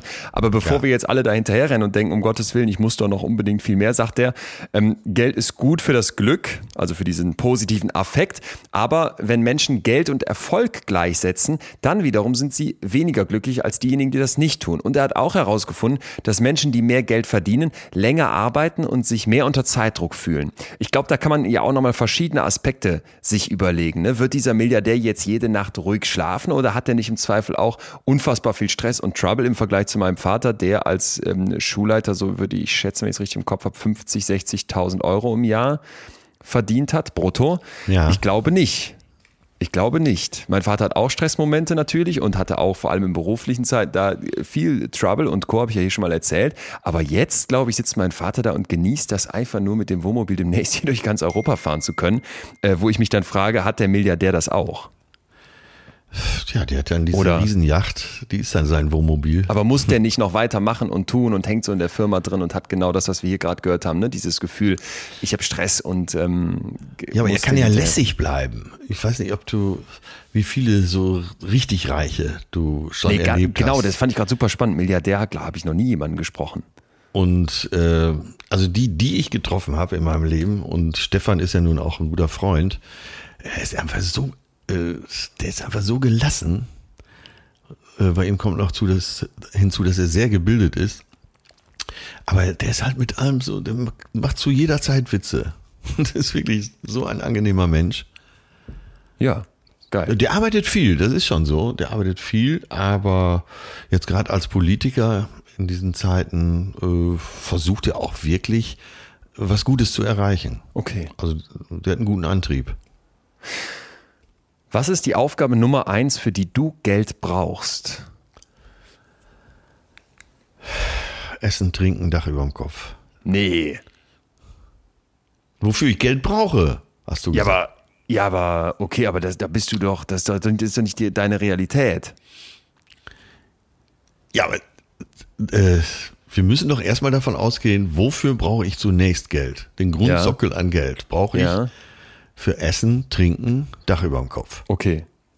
Oder? Aber ist das die Nummer eins Aufgabe bei dir jetzt im Leben? Würdest du sagen, dafür, also darum geht's jetzt gerade? Number One Grund für, für Geld? Na, wie gesagt, ich komme aus einer äh, Familie, wo nie viel Geld da war. Und ich glaube, diese Angst verliert man nie ganz, wenn man aus kleinsten Verhältnissen kommt. Ich, eigentlich so jede Entscheidung in Sachen Geld hat damit zu tun, dass mir wirklich auch nichts passieren kann, dass ich irgendwo wohnen kann und mich keiner rausschmeißen kann. Und dann, dass ich zu essen und zu trinken brauche, ist ja klar. Ja. Ja. Doch. Mir hat, so. äh, ich sag's mal hier, ähm, letztens ein uns beiden gemeinsamer Bekannter gesagt, guck mal, die neue Wohnung von Atze, das ist doch alles schick und schön, aber sind wir ehrlich, der hätte sich doch auch noch einen viel fetteren Kasten da kaufen können. Das macht er dann einfach nicht. Ist das das auch, dass du dann auch da die Kohle noch sicher liegen haben willst, lieber irgendwie? Ich will, ich will so, erstens will ich sofort wissen, wer das war. das bleibt streng. bleibt streng geheim. Okay, gut. Ja, also ich verdiene schon ganz gerne Geld und versuche mit dem Geld, was ich habe, auch was anzustellen. Ich mache ja auch viel Gutes äh, oder ähm, wie heißt das denn? Äh, Wohltätiges mit meinem Geld. So ist es ja nun nicht, aber äh, nee, ich also ich brauche nicht mehr. Das war auch wirklich genau die Überlegung kaufe ich mir jetzt so eine Riesenwohnung? Nee, ich äh, kaufe mir eine Wohnung, die zu mir passt. Behindertengerecht. Ja, ja genau. Opa. Letzte Frage. Wie verbindet dich Geld mit anderen Menschen? Oh Gott, Verbindung. Ich denke sofort an dein Boot gerade. Das fand ich so ein schönes Bild, dass du das da so ausgibst. Um ja, aber weil ich, äh, weil ich was gekauft habe, was, äh, was man geme als Gemeinschaftserlebnis haben kann. Ja. Ja, würdest du sagen, dass das eine Verbindung von Geld zu ja, anderen finde ich schon, nicht? Doch, finde ich super. Ja. Ich habe letztens mal zum, äh, zum, zum Kumpel gesagt, dass ich mich da auch da manchmal über mich ärgere, eben in diesem, in diesem Spargedanken. Meine Mutter sagt immer, Leon, kann doch nicht wahr sein, dass äh, du hast ja diese Millionen gewonnen und fährst hier mit einer, mit einer geliehenen Jacke in den Skiurlaub. Wo ich dann sage, ja Mutter, aber warum soll ich mir jetzt eine neue Jacke kaufen? Und ehrlich gesagt, ich, ich versuche ja sowieso dann weniger zu konsumieren, weniger Zeug zu haben. Und dann kriege ich immer Ärger. Und dann ist mir das, ist mir aber auch schon mal aufgefallen, dass diese Sparmentalität manchmal zu weit geht äh, und man dann lieber mal doppelt einen austut und einen raus raushaut und das eine total schöne und gute Erfahrung ist und man, man da gerade als Sparfuchs, äh, finde ich, sich immer ja, wieder er, ja, ermuntern muss. So sehe ich es ja auch. Also das Idealbild wäre, äh, Milliardär zu sein und mit einem uralten Pullover und einer alten Jeans durch die Gegend zu laufen. Es gibt dieses unfassbar geile Bild von Warren Buffett und Bill Gates. Und dann ja, steht da irgendwie so drunter, two millionaires in a, two billionaires in a room and not a single guild, uh, Gucci belt inside. Ne? dann siehst du die da beide stehen. Und ich, ich sag's ja nochmal, ich kann es bis jede, jedem Tierchen sein Pläsierchen, aber ich kann es ja bis heute nicht begreifen, wieso man über Outfit mit so fetten Gucci-Pullovern oder Balenciaga-Schuhen oder was auch immer versucht auszustrahlen, ich hab Geld. Die Ultrareichen machen es ja, machen's ja tatsächlich eher nicht. Von mir aus noch diese nee. Fußballspieler, aber das sind ja nicht die ganz krassen. Dein Millionärfreund, der wird doch nicht rumlaufen und sich einen Pulli kaufen, wo fett Gucci draufsteht, damit jeder weiß, der hat, was kostet so ein Pulli? 180 Euro gekostet. Also es ist doch einfach nur, äh, ist einfach nur peinlich. Naja. Ja, das, äh, ich habe mit Gucci hast natürlich auch gleich so die die Protzermarke. Was war das andere noch? Gucci? Bal Balenciaga. Und, ey, Balenciaga. Äh, das ist wirklich für mich, also diese Schuhe sehen ja auch noch scheiße aus, ne? Ja. Kann man ja wirklich ja. so sagen. Als das, das kann man auch objektiv so sagen, das ist keine Geschmacksfrage, ja. Nee, das, die sehen aus, als wäre der Schuhkarton noch drum. Und dann kostet aber so ein paar Schuhe 380 Euro, ne?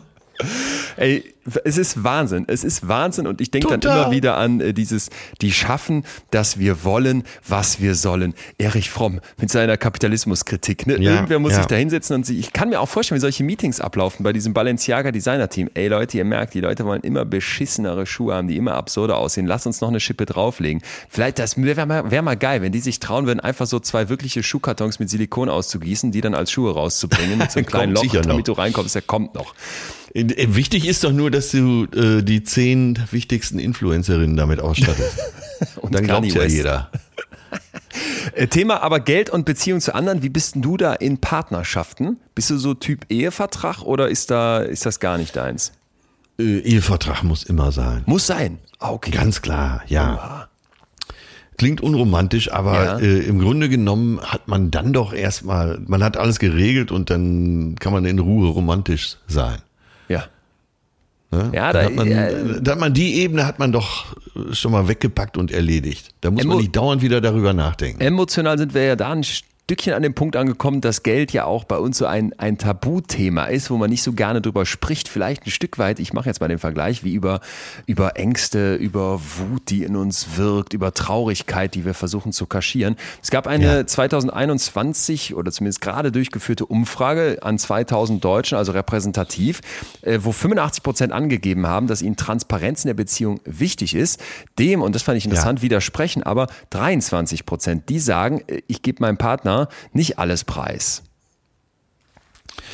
Naja, wenn du 30 Jahre zusammen bist, dann wird der dann andere schon Quatsch, alles wissen. Ne? Ja. Dann ist Quatsch. Aber der Weg dahin scheint weit zu sein. Nur 4% der Deutschen äh, ja. unterhalten sich gleich beim ersten Rendezvous über Finanzien. Da habe ich gedacht, die haben auch einen Schaden. Aber so richtig ans Eingemachte geht es dann bei vielen erst beim Zusammenziehen. 29% sprechen beim Zusammenziehen über Finanzielles.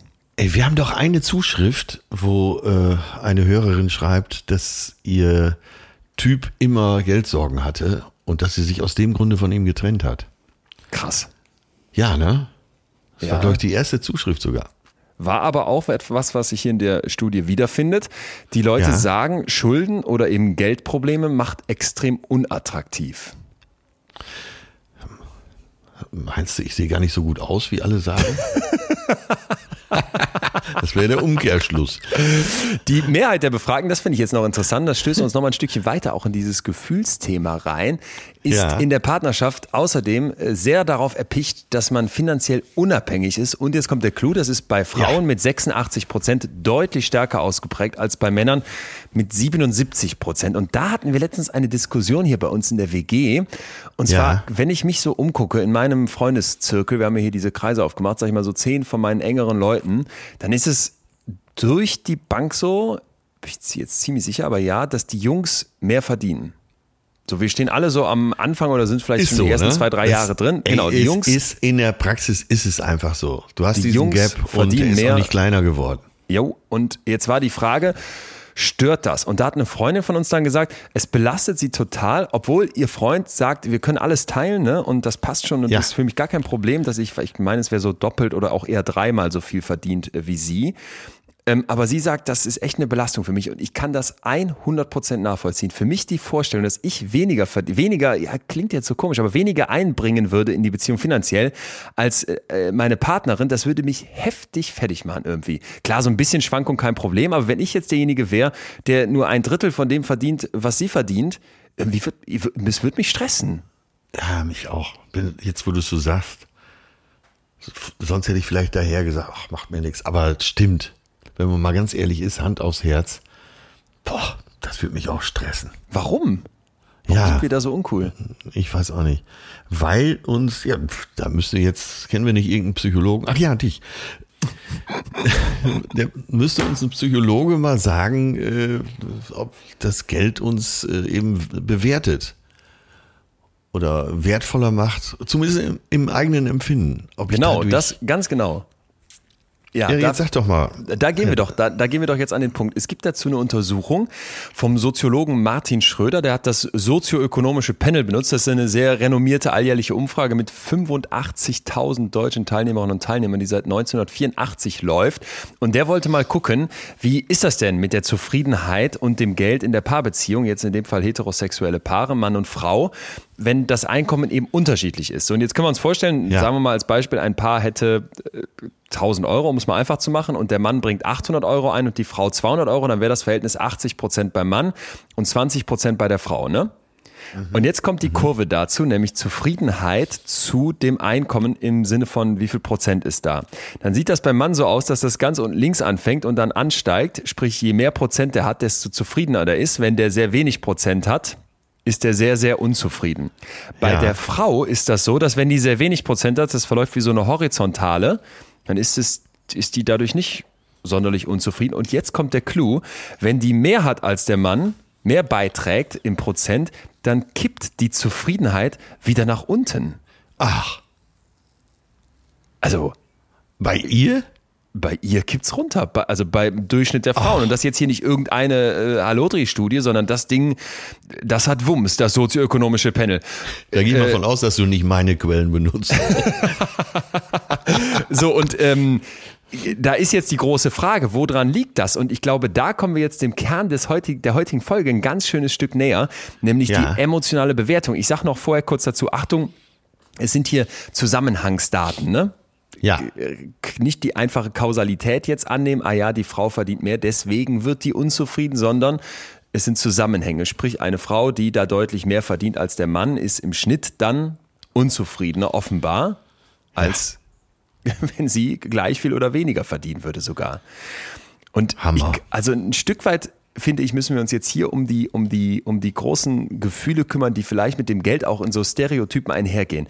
Inwieweit ja. ist das der Stolz des Manns, was du gerade schon angesprochen hast? Inwieweit ist das dieses, ich gebe dem Geld einen Wert, ich definiere mich darüber? In meinem Leben ist das vielleicht eine wichtige Person, die da äh, mitwirkt. Und inwieweit ist vielleicht die Frau, die eher sagt, ach, mir, mir ist die Harmonie da besonders wichtig und äh, mir passt das, wenn es eher gleich ist. Und wenn ich dann mehr arbeiten muss oder vielleicht sogar dem Mann das Gefühl gebe, das wird ja auch noch ganz schön passen, hey, ich habe mehr, dadurch hat der Mann weniger und er ist unzufrieden, macht mich das auch unzufrieden. So im Sinne von, ich hätte gerne Harmonie. Ja. Ja. Tja. Das, ja. Ich bin fast sprachlos. Da ist man da, absolut nicht mit gerechnet. Ne? Nein, ja. vor allem, dass das wieder einknickt bei der Frau, das hätte ich auch nicht ja. gedacht. Und jetzt nochmal, gilt das, hoffentlich muss man fast nicht dazu sagen, gilt natürlich nicht äh, bei allen Frauen, aber ja. Hier im großen Mittel scheint das ein Trend zu sein. Und es äh, spiegelt sich an der Stelle anekdotische Evidenz, die man eigentlich nie heranziehen soll, aber in meinem Freundeskreis mal mindestens mit den Erfahrungen, die ich so hier und da mache. Und also wie gesagt, also äh, mich wird das fertig machen. ja, ist jetzt überspitzt, aber mich würde es echt betroffen machen, wenn ich da viel weniger einbringen würde. Und ich kenne so viele Pärchen, wo das äh, einfach gelebte Praxis ist, umgekehrt, dass die Frau viel weniger einbringt als der Mann und dann ist das halt so. Ja, man ist ja äh, komischerweise, äh, obwohl mich freut das immer sehr, wenn Frauen so sehr geschäftstüchtig sind. Ich finde das super sexy und äh, natürlich auch klug. Aber es ist schon ungewöhnlich. Umso, umso erschreckender ist es doch dann, dass wir beide direkt sagen, aber in unserer eigenen Beziehung würden wir das irgendwie, wäre uns das ja, ganz wichtig, daran mitzuhalten, ne? statt zu sagen, ja super, ja. Schatz, äh, toll, dass du da so ein cooles Unternehmen hast, ich äh, verdiene viel weniger, passt schon, würden wir dann wahrscheinlich versuchen, noch eine Schippe draufzulegen, mitzumachen, äh, uns dran abzuarbeiten oder im Zweifel, das könnte man jetzt ja auch noch, oh, spinnen wir es mal ein Stück weiter, im Zweifel mit so einer Frau gar nicht zusammenkommen wollen. Und das wäre ja wirklich fatal. Die mit uns sowieso nicht, weil wenn sie genug Geld hat, warum soll sie dann noch abwärtskompatibel sein? Oder? Geil. Äh, oh Mann, echt. Ah, da könnte man einen schönen Film drüber machen. Aber äh, gibt's so. Hm, wer fällt uns denn ein an berühmten Pärchen, wo sie offensichtlich. Ach so, ich habe die äh, Pink-Dokumentation gesehen. Habe ich auch gesehen. Habe ich äh, auch gesehen. Amazon.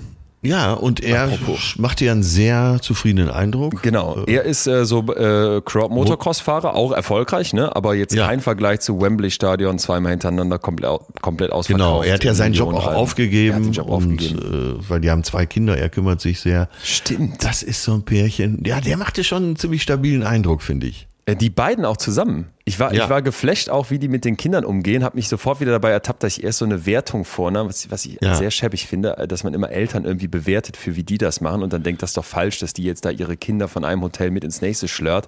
Dachte ja. dann aber nachher, was maße ich mir für ein Urteil an und vor allem, ähm, die hatten so eine tolle Beziehung. Also das, das hat mir, das hat mir total gefallen. Keine Ahnung, wie viel die da äh, mit noch am Schnitt mitsprechen durften. Das finde ich aber sowas immer interessant. Ähm, auffällig war auch, dass eigentlich die ganze Zeit Wein getrunken wurde, also Alkoholkonsum. mein Gott, wurde da gesoffen ne? Äh, nur am Saufen, also Pink ja. und, und Mann, aber äh, trotzdem ähm, scheinbar damit so erfahren, dass sie, dass sie sehr nüchtern wirkten zumindest. Und, und da hatte ich auch echt das Gefühl, Mensch, das, das, das fand ich so einen schönen Gedanken. Und da habe ich nochmal gedacht, das, das schreibe ich mir nochmal besonders groß hinter die Löffel, dass man nicht einfach in der eigenen Beziehung so für selbstverständlich nimmt, supported zu werden in dem, was man da macht und äh, das einfach so mitnimmt, sondern dass man umgekehrt genau sagt, ey, ich unterstütze dich auch in allem. Und ich will, dass du genauso da, ähm, ne, Einkommen ist jetzt mal ein Punkt, äh, aber auch erfolgreich in deinem Beruf sein kannst und so weiter. Dass das ja. sowas, sowas Wertvolles ist und das ist äh, auch spannend, dass du das sagst. Es war irgendwie so ein Bild, wo man, wo man echt noch äh, überlegen muss, was sind eigentlich die Beispiele, wo mal der Mann eben nicht der ist, der das viel höhere Einkommen hat als die Frau. Ja, ja. Eigentlich, eigentlich ja katastrophal.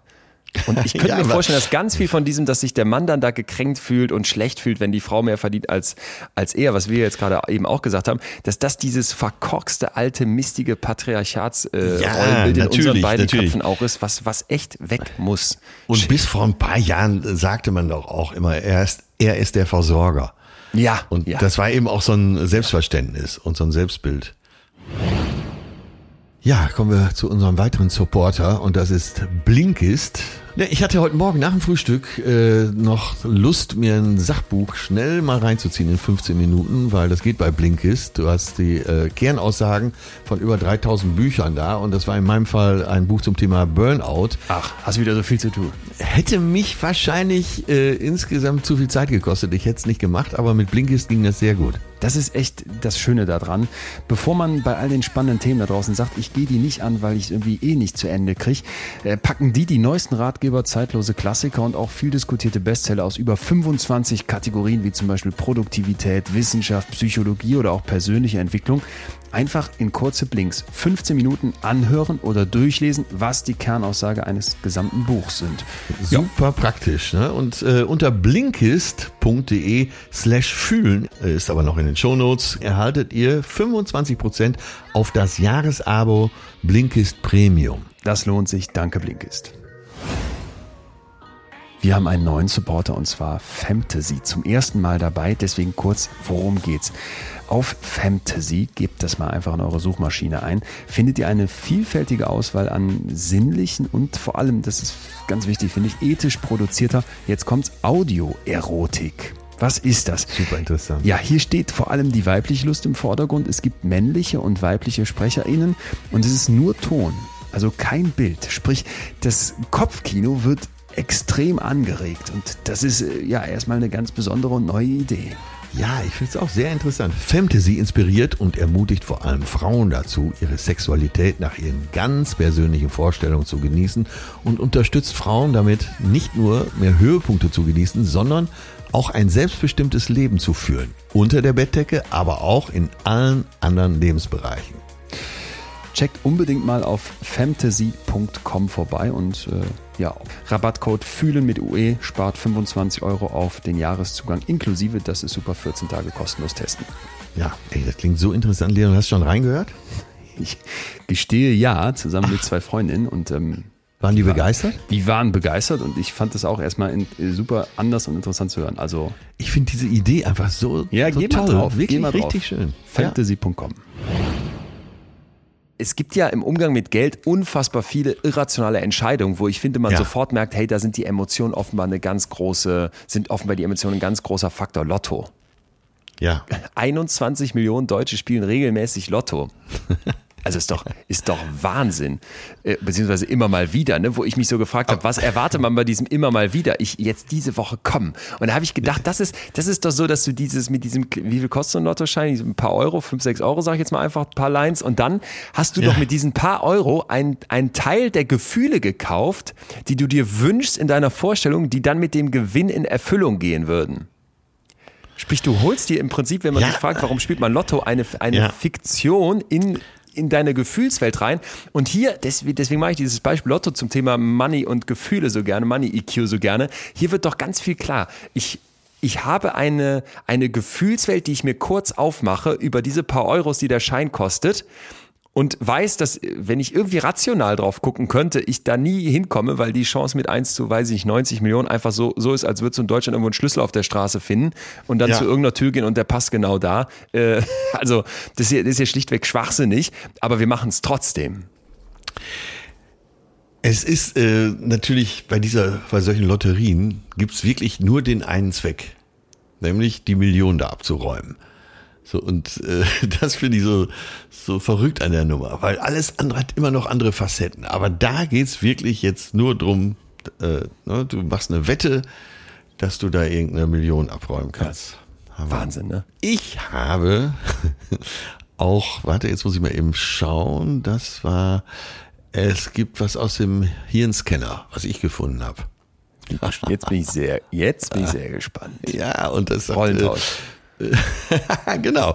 Die eben beschriebene Psychologin und äh, Journalistin Claudia Hammond, Britin, äh, berichtet von einer, man legte Menschen in einen Hirnscanner und belohnte sie manchmal mit einem schmackhaften Apfelsaft, der über einen kleinen Schlauch in, ihr Mund, in ihren Mund geleitet wurde. Das Belohnungszentrum des Gehirns schüttete daraufhin Glückshormone aus. Doch der gleiche Effekt stellte sich auch ein, wenn die Studienleiter den Probanden unter dem Scanner einen kleinen Gutschein über einen Geldbetrag versprachen. Dabei musste es noch nicht einmal ein Geldschein äh, wirklich sichtbar sein. Es reichte schon die bloße Aussicht darauf, um das Belohnungszentrum anspringen zu lassen. Ach so, also nur wenn man die Vor nur wenn man die Vorstellung hatte, dass man das vielleicht bekommen Genau. würde, so ein bisschen wie beim Lotto, springt die Belohnung Genau, schon diese- dem süßen Saft. Hammer. Und jetzt, äh, pass auf, jetzt der Umkehrschluss. Das Versprechen von Apfelsaft in der Zukunft, darauf reagierte das Gehirn nicht. Geil, ist ja total geil. Ja, äh, super. Klar, da, da sieht man nochmal das gottgleiche äh, Macht, äh, Macht Äh, ja, genau, an Gott Geld. muss ja, man auch glauben. Wahnsinn. Ja, ja, stimmt. Der Geil. Glaube ich, daran. Ich war total geflasht von so einer Analyse von Ökonomen, die zeigen konnten, dass wenn man jetzt denkt, wie investieren denn eigentlich Leute Geld, dass die sich doch bitte rational verhalten und dann gibt es ja bestimmte Strategien, die eben äh, gut sind, etabliert sind, wie auch immer und funktionieren. Nein. Die Leute finanzieren in Abhängigkeit von der Zeit, in der sie geboren werden. Also wenn du geboren wirst zu, zu Zeiten der Finanzkrise, wirst du anders investieren als jemand, der zu Zeiten der Great Depression in den USA auf die Welt kam oder jemand, der in der Zeit auf die Welt kam, als gerade die Aktienmärkte völlig durch die Decke gegangen sind. Das heißt, auch deine Vergangenheit, Thema irrationaler Umgang mit Geld, spielt offenbar eine Rolle. Wir haben jetzt gerade Lotto, wir haben den Apfelsaft gerade schon gehört, wo unser Hirn uns allein mit der Vorstellung schon gierig macht. Jetzt haben wir die Nummer mit dem Investment noch. Sehr schön finde ich auch diesen Trick mit dem, mit dem Mittelweg, also dass du im Prinzip so Ankereffekte nutzt. Wenn du dir Weine im Supermarkt zum Beispiel anguckst, dann wird es ganz oft so gemacht, dass ein paar teure dahingestellt werden, damit die Leute dann sich gedrängt fühlen. Ja gut, ich nehme ja immer die mittlere Kategorie und Ja, nicht die ja, ganz genau, billige, genau. obwohl die mittlere eigentlich im Zweifel genauso ein Quatsch wäre. Ne? Also das ist in unzähligen Im Untersuchungen Restaurant immer wieder, doch auch. Im, Restaurant, auch. So, Egal du, wo. äh, ey, wie, ich habe null Ahnung von Wein. Und dann kriegst du aber doch die Weinkarte. Einer muss ja entscheiden. Dann guckst du da durch und denkst dir, oh Gott, ich kaufe doch hier keine Flasche Wein für 180 Euro. Dann guckst du bei den ganz billigen Wein, nee, da wollen wir auch nicht hin. Genau, was du sagst. Und dann nimmst du eine Flasche für, sagen wir mal, 35 Euro. Und das nennt sich Kompromisseffekt, ne? weil natürlich Ja. in unserem Leben wir immer wieder lernen, Kompromisse sind eigentlich schlau. Wenn ich jetzt als Unternehmer versuche, was zu verkaufen und ich arbeite in der Gastronomie, wie du weißt, wird das absolut und permanent gemacht. Komm, lass uns noch ein paar sehr teure Produkte auf die Karte schreiben. Die kauft zwar keiner, aber dadurch wirken die eigentlich auch schon teuren Produkte im mittleren Bereich plötzlich völlig legitim als Kompromiss zwischen billig und zu teuer. Eine Oh, überragende geil. Geschichte noch zum Thema Irrationalität und Geld. Da bin ich sehr gespannt, wie du das einstufst.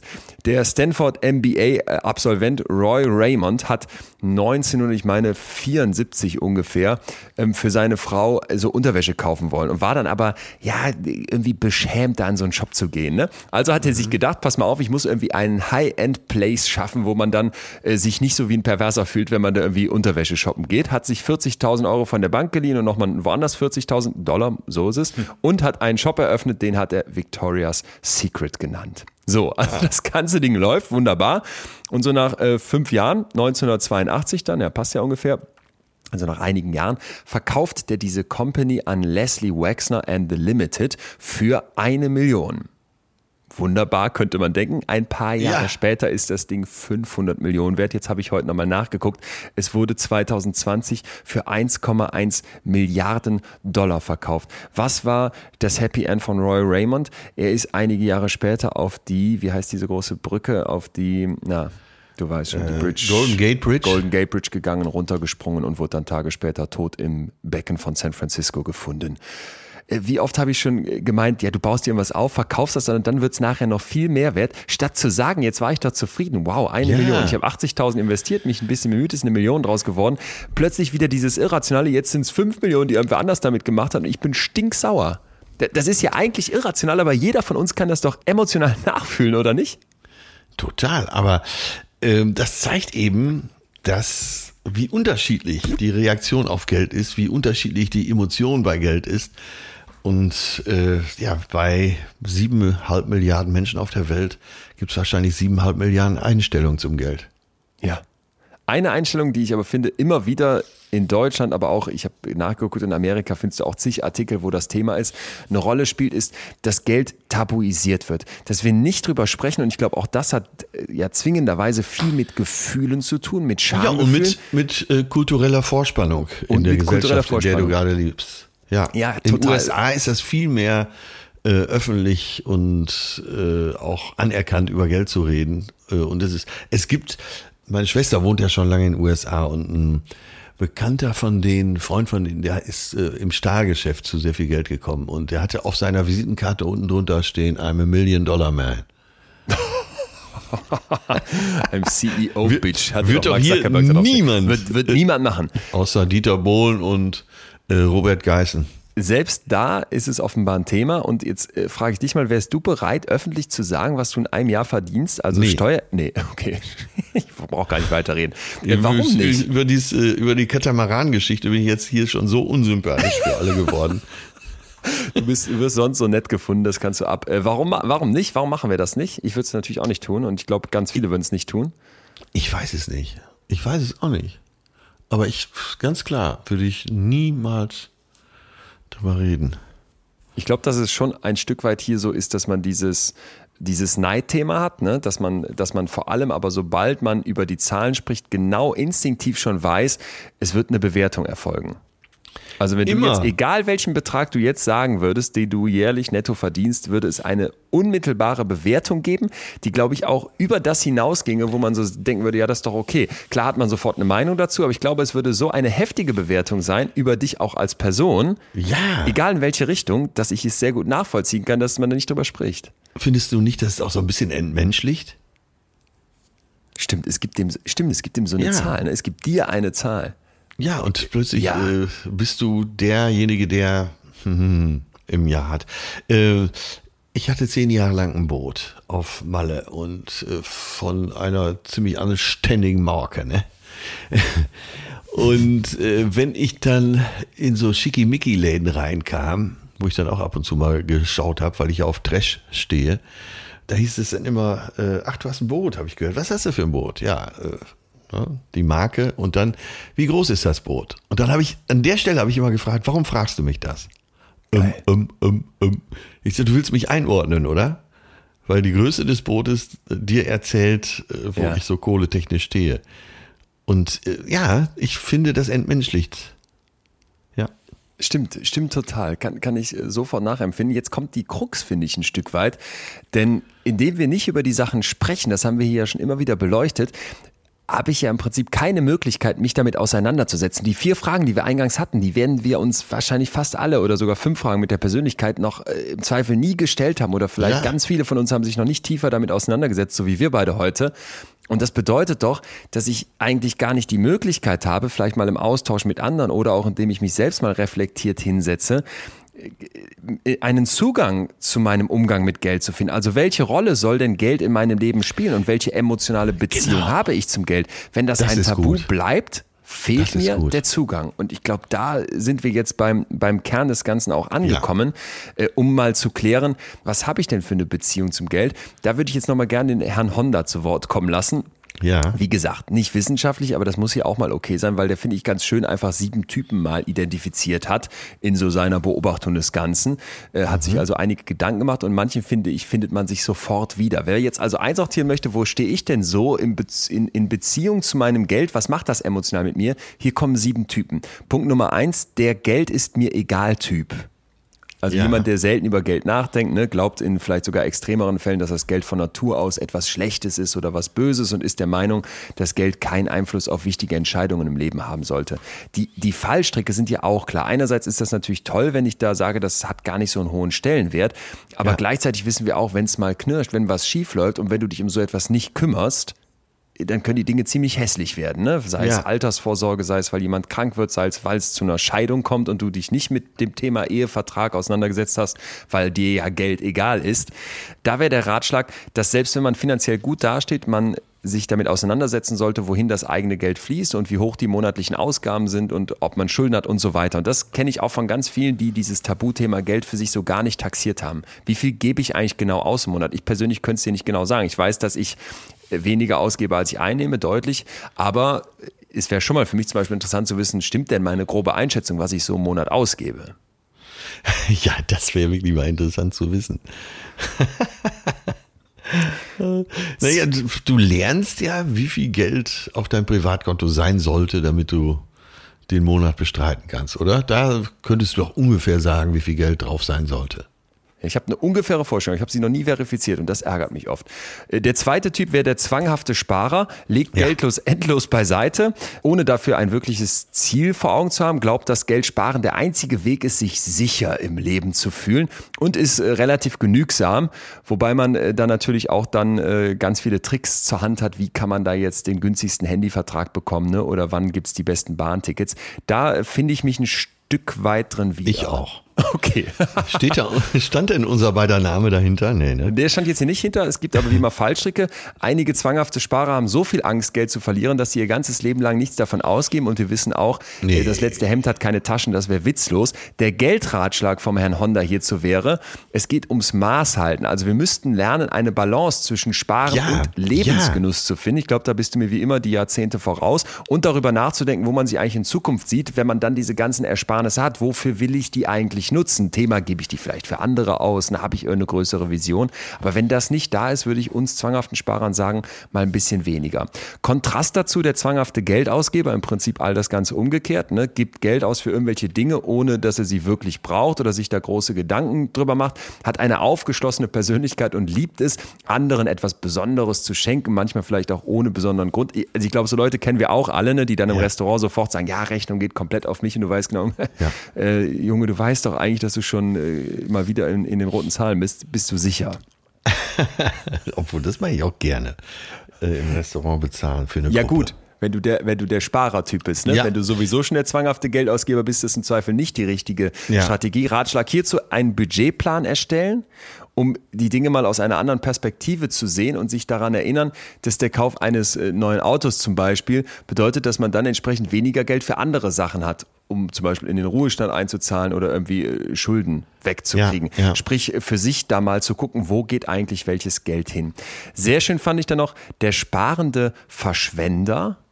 Der hat gemeinsame Merkmale mit Sparern und mit den Ausgebern, fängt an, eine Menge Geld zu sparen, aber dann gibt man aus heiterem Himmel irgendeinem so Kaufimpuls nach. Ja. Und das kenne ich auch von mir, dass man dann denkt, aber jetzt gönn dir doch mal was und dann kaufe ich mir irgendeinen so Schrott und denke dann im Nachhinein, oh Mann, verdammte Axt, ey, dafür hast du jetzt gearbeitet, das hat dir gar nichts gebracht. Was war der letzte Schrottkauf?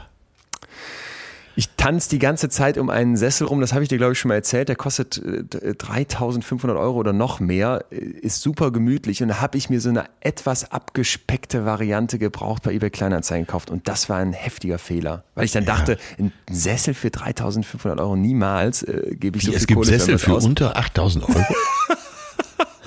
Es war ein Witz, das war ein Witz für alle. Und äh, jetzt habe ich den hier stehen und denke, verdammte Axt, da war ich der, der ja. sparende Verschwender. Immer wenn man sparen will oder wie der Norddeutsche sagt, wenn der Schnapper den Schnapper schnappt. der Geldratschlag jetzt, das finde ich ziemlich raffiniert, ist, dass genau wie die zwanghaften Verschwender sich auch Sparfüchse oft dann keine Gedanken machen, wofür sie ihr Geld ausgeben, wenn sie sich entscheiden zu protzen. Also wenn ich einen raushauen will, dann wird plötzlich alle Rationalität über Bord gekippt. Okay, okay, ja. Ne? Das heißt, man sollte sich vor jeder größeren Anschaffung einmal vorstellen, wie man sich in den folgenden ein bis zwei Wochen damit fühlen könnte. Und das finde ich ganz schön, mal zu sagen, äh, ich nehme mal diesen Impulsmoment raus und versuche mich mal ein Stück weit in die Zukunft zu versetzen, um zu fühlen, wie wird es mir damit später gehen. Ja. So, dann haben wir den Glücksspieler, den Gambler, der sucht den Nervenkitzel des Risikos und die Aussicht auf eine Belohnung ist für ihn ein Vergnügen in sich selbst, in dem man sich dann aber auch leicht verlieren kann. Der verspielt eher Geld, äh, prasst das weg, um der Langeweile zu entkommen. So, da wäre der Ratschlag, dass man sagt, introspektiv in mich reinschauen und streng mit eigenen finanziellen Risiken umzugehen, die man eingeht. Also ein Gleichgewicht zwischen Sicherheit und eben dem, was man an Risiko vielleicht auch eingehen sollte, das müssen wir unbedingt herstellen. Und ich finde das schlau. Ne? Also ein Stück weit der monatlichen Ersparnisse ja. zum Beispiel beiseite legen, bevor man irgendwelche größeren finanziellen Entscheidungen ja. trifft, damit man so ein Polster hat. Denn der ja. Glücksspieler ist natürlich äh, potenziell perfekt dafür, auch in so eine, in so eine Dopamin-Tretmühle reinzukommen und dann immer mehr Kicks zu brauchen für dieselbe Dosis an Glücksgefühlen und Zufriedenheit und nie so ganz genügsam zu werden. Ja, ja. Dann gibt es noch den Bedenkenträger. Ja. Es spielt keine Rolle, wie viel Geld dieser Typ hat. Er ist ständig in Sorge, dass er jeden Moment verlieren, dass er es jeden Moment verlieren könnte und dann, das ist so ein bisschen, wie du es beschrieben hast, irgendwie in der Gosse landet. Ja, ja, ja. ich hab's ein da, bisschen, ja. Du hast es ein bisschen. Dem fehlt das Vertrauen in eigene Fähigkeiten, finanzielle Freiheit zu erreichen und der macht sich ständig Gedanken über irgendwelche Worst-Case-Szenarien. Was könnte alles passieren, wenn das Geld ausgeht? Ein Ratschlag dazu wäre dann vom Herrn Honda, dass man eine positive Einstellung zu Geldgesprächen sucht. Und das finde ich schön. Da sind wir aus diesem Tabu raus. Ne? Also in dem Moment, wo ich mich Dingen stelle, über die spreche und sie nicht wegdrücke, das haben wir hier immer wieder schon gesagt, sei es bei der Angst oder bei der Wut oder Traurigkeit, ja. nehme ich denen ein Stück weit diese, dieses Gefahrenhafte und vor allem mache ich sie konkreter, es bleibt nicht mehr so ganz so diffus. In dem Moment also, wo ich versuche zu verstehen, wo meine finanziellen Sorgen und dieser Worst-Case-Szenario-Gedankenstrang eigentlich herkommt, ja. werde ich wahrscheinlich einen neuen Zugang zum Geld bekommen. Tipp wäre hierbei, wenn die Sorgen zu groß sind, und ich finde, das können wir nur unterstreichen, ja dann äh, im Zweifel auch mal über eine Therapie nachdenken. Weil wenn die Sorgen so sind, dass sich das ja. die ganze Zeit in deinem Kopf dreht, dann äh, hast du keine Chance.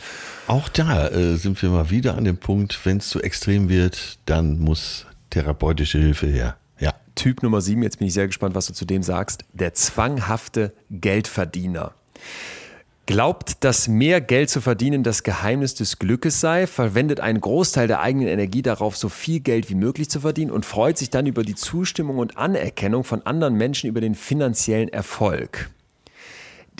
Da, damit, ähm, das habe ich auch schon immer wieder gemerkt, kann ich ein Stück weit was tun, auch wenn ich jetzt nicht sagen will, dass ich dieser Typ bin, aber man arbeitet dann, arbeitet, arbeitet. Und das war das, was ich eingangs gesagt habe, was ich als junger Unternehmer so früh gelernt habe. Du kriegst dann schon auch Bestätigung. Und zwar eben nicht in, in, im Zweifel nur über das Geld, sondern von anderen, die dich für dieses Geld bestätigen. Ne, zum Beispiel, ja, dass dann, ja. äh, ich sage jetzt einfach mal, Vater sagt, Mensch, äh, toll, dass das da alles finanziell auf so sicherem Sockel steht und faszinierend, ja. wie gut das Business läuft. Ne? und dann sitzt du da und denkst, ah, wunderbar, über diese Zustimmung und Anerkennung freue ich mich.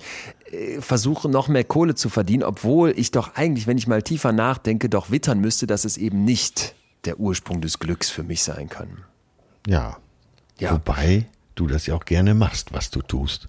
Ja, ja, achso, da habe ich jetzt gar nicht mehr von mir gesprochen. Genau, in meinem Fall ähm, kann ich sagen, ich bin, glaube ich, nicht wirklich dieser Typ, aber das zwanghafte Machen, Tun kenne ich eben ein Stück weit schon. Aber findest du nicht, äh, dass jeder von, von, uns beiden sowieso, aber vielleicht auch viel, viel mehr, so ein bisschen was von jedem dieser sieben Typen hat? Oh. Ja. Mal mehr, mal weniger, aber so Anteile, ja. Ja. Ich glaube, ja. ich bin sehr wenig der Glücksspieler, aber ich bin gerne mal der sparende Verschwender. Ja, stimmt. Der zwanghafte Sparer. Ja. Zwanghafter Geldausgeber bin ich auch nicht. Aber Geld ist mir egal, Typ bin ich manchmal auch und wäre ich auch, glaube ich, mehr. Ja, stimmt. Das, ist, ja, das ist ein schöner Punkt. Ja, ich kenne eigentlich wenig Menschen, die so viel arbeiten wie du und auch äh, gutes Geld verdienen und eigentlich sich da gar nichts draus machen aus der Kohle. Hm. Ja. Also offensichtlich äh, ist ja nur das, was ich sehe. Du legst es sicher äh, an oder weg oder stellst gute Sachen damit an, aber so, du brauchst ja irgendwie offensichtlich nichts. Du hast keine äh, Ludwig Reiter Schuhe für 1500 Euro an. Kennt äh, die Marke? Der äh, berühmte Gucci-Gürtel würde an dir auch nur lächerlich aussehen. an mir übrigens auch. ja, ein Ferrari wäre für deinen Rücken wahrscheinlich auch Gift und ich glaube, bei dir wird es sogar so weit gehen, dass du dich weigern würdest, in so einen Ferrari einzusteigen. Ja, das, äh, das muss ich kurz sagen. Jetzt hier, der Sommer kommt raus. Bitte, was ist die was ist die überhaupt die Rechtfertigung, dass es laute Motorräder geben darf und so laute Sportwagen? Ja. Ich denke dann jedes Mal, wenn diese, das sind ja primär Typen, das darf man ja auch mal so, es sind glaube ich nur Typen. Ich habe noch nie so eine Frau, eine Frau, so ein Auto da mit aufheulendem Motor und diesen Fehlzünden knack, knack, knack, knack, an der Ampel starten sehen, aber in Münster die Typen immer wieder, äh, bevorzugt mit so Kennzeichen wie ST oder WAF. so ist richtig, ein bisschen polarisiert. Dann ähm, denkst du jedes Mal, was denkt sich der Typ? Ich denke dann jedes Mal, was denkt sich der Typ jetzt in dem Auto? Denkt er sich, er wird jetzt angeguckt von allen anderen in so einer Respekt, ehrwürdigen, wow, guck dir den an, der hat's geschafft, Haltung. Und, und, und wenn du da, wenn, wenn du da nicht checkst, dass sich eigentlich alle nur befremdet angucken und sich denken, was für ein Loser, was für ein Honk, wieso hat er das nötig? Ey, wie weltfremd musst du sein? Wenn du, wenn du im Jahr 2021 noch meinst, nach der Corona-Pandemie mit deinem Auto aufheulend an der Ampel starten zu müssen, dann hast du den letzten Schuss nicht gehört. Kurzer Exkurs. Äh, Geldratschläge für den letzten Typen. Also der zwanghafte Geldverdiener sollte mal anerkennen, dass es mehr im Leben gibt als Geld. Und wenn man dann eine beträchtliche Menge an Vermögen hat, dass man dann vielleicht mal sich fragt, was möchte ich denn damit eigentlich machen? Was ist meine Nummer eins, ja. was ist mein Nummer eins Grund zum Geld ausgeben? Und man vielleicht anerkennt, dass man damit anderen helfen könnte. Ja. Nochmal der Satz, es gibt nichts Egoistischeres, als Geld für andere auszugeben. Da gibt es eine super spannende Studie, die ich direkt im Hinterkopf habe. Da haben Leute irgendwie eine Bonuszahlung, ich meine, von 5000 Dollar bekommen. Und da hat man die eine, eine gewisse Zeit später gefragt, wie zufrieden seid ihr denn? Und konnte zeigen, dass die, die vornehmlich Geld für andere ausgegeben haben, deutlich mehr Zufriedenheit dadurch berichtet haben, als die, die gesagt haben, ich habe es für mich ausgegeben. Das würde ich, glaube ich, allen zwanghaften Geldverdienern anraten, mal zu checken, wie viel könnte ich jetzt davon abgeben und mich dadurch dann gut fühlen. Und vielleicht hört es dann auch irgendwann auf, dass dieser Zwang da ist, noch viel mehr verdienen zu wollen, weil man merkt, du machst das zwar für andere und das tut dir gut, aber vielleicht machst du ja auch, während du da verdienst, irgendwie einen Schaden an dieser Gesellschaft. Hallo Jeff Bezos, äh, du könntest es ein Stück weit auch sein lassen und würdest den anderen noch viel mehr damit helfen. Ja, und das bringt uns ja zu dem wichtigsten Punkt, den du eben schon angesprochen hast. Und damit sind wir im Finale. Herzlich Im willkommen. Finale.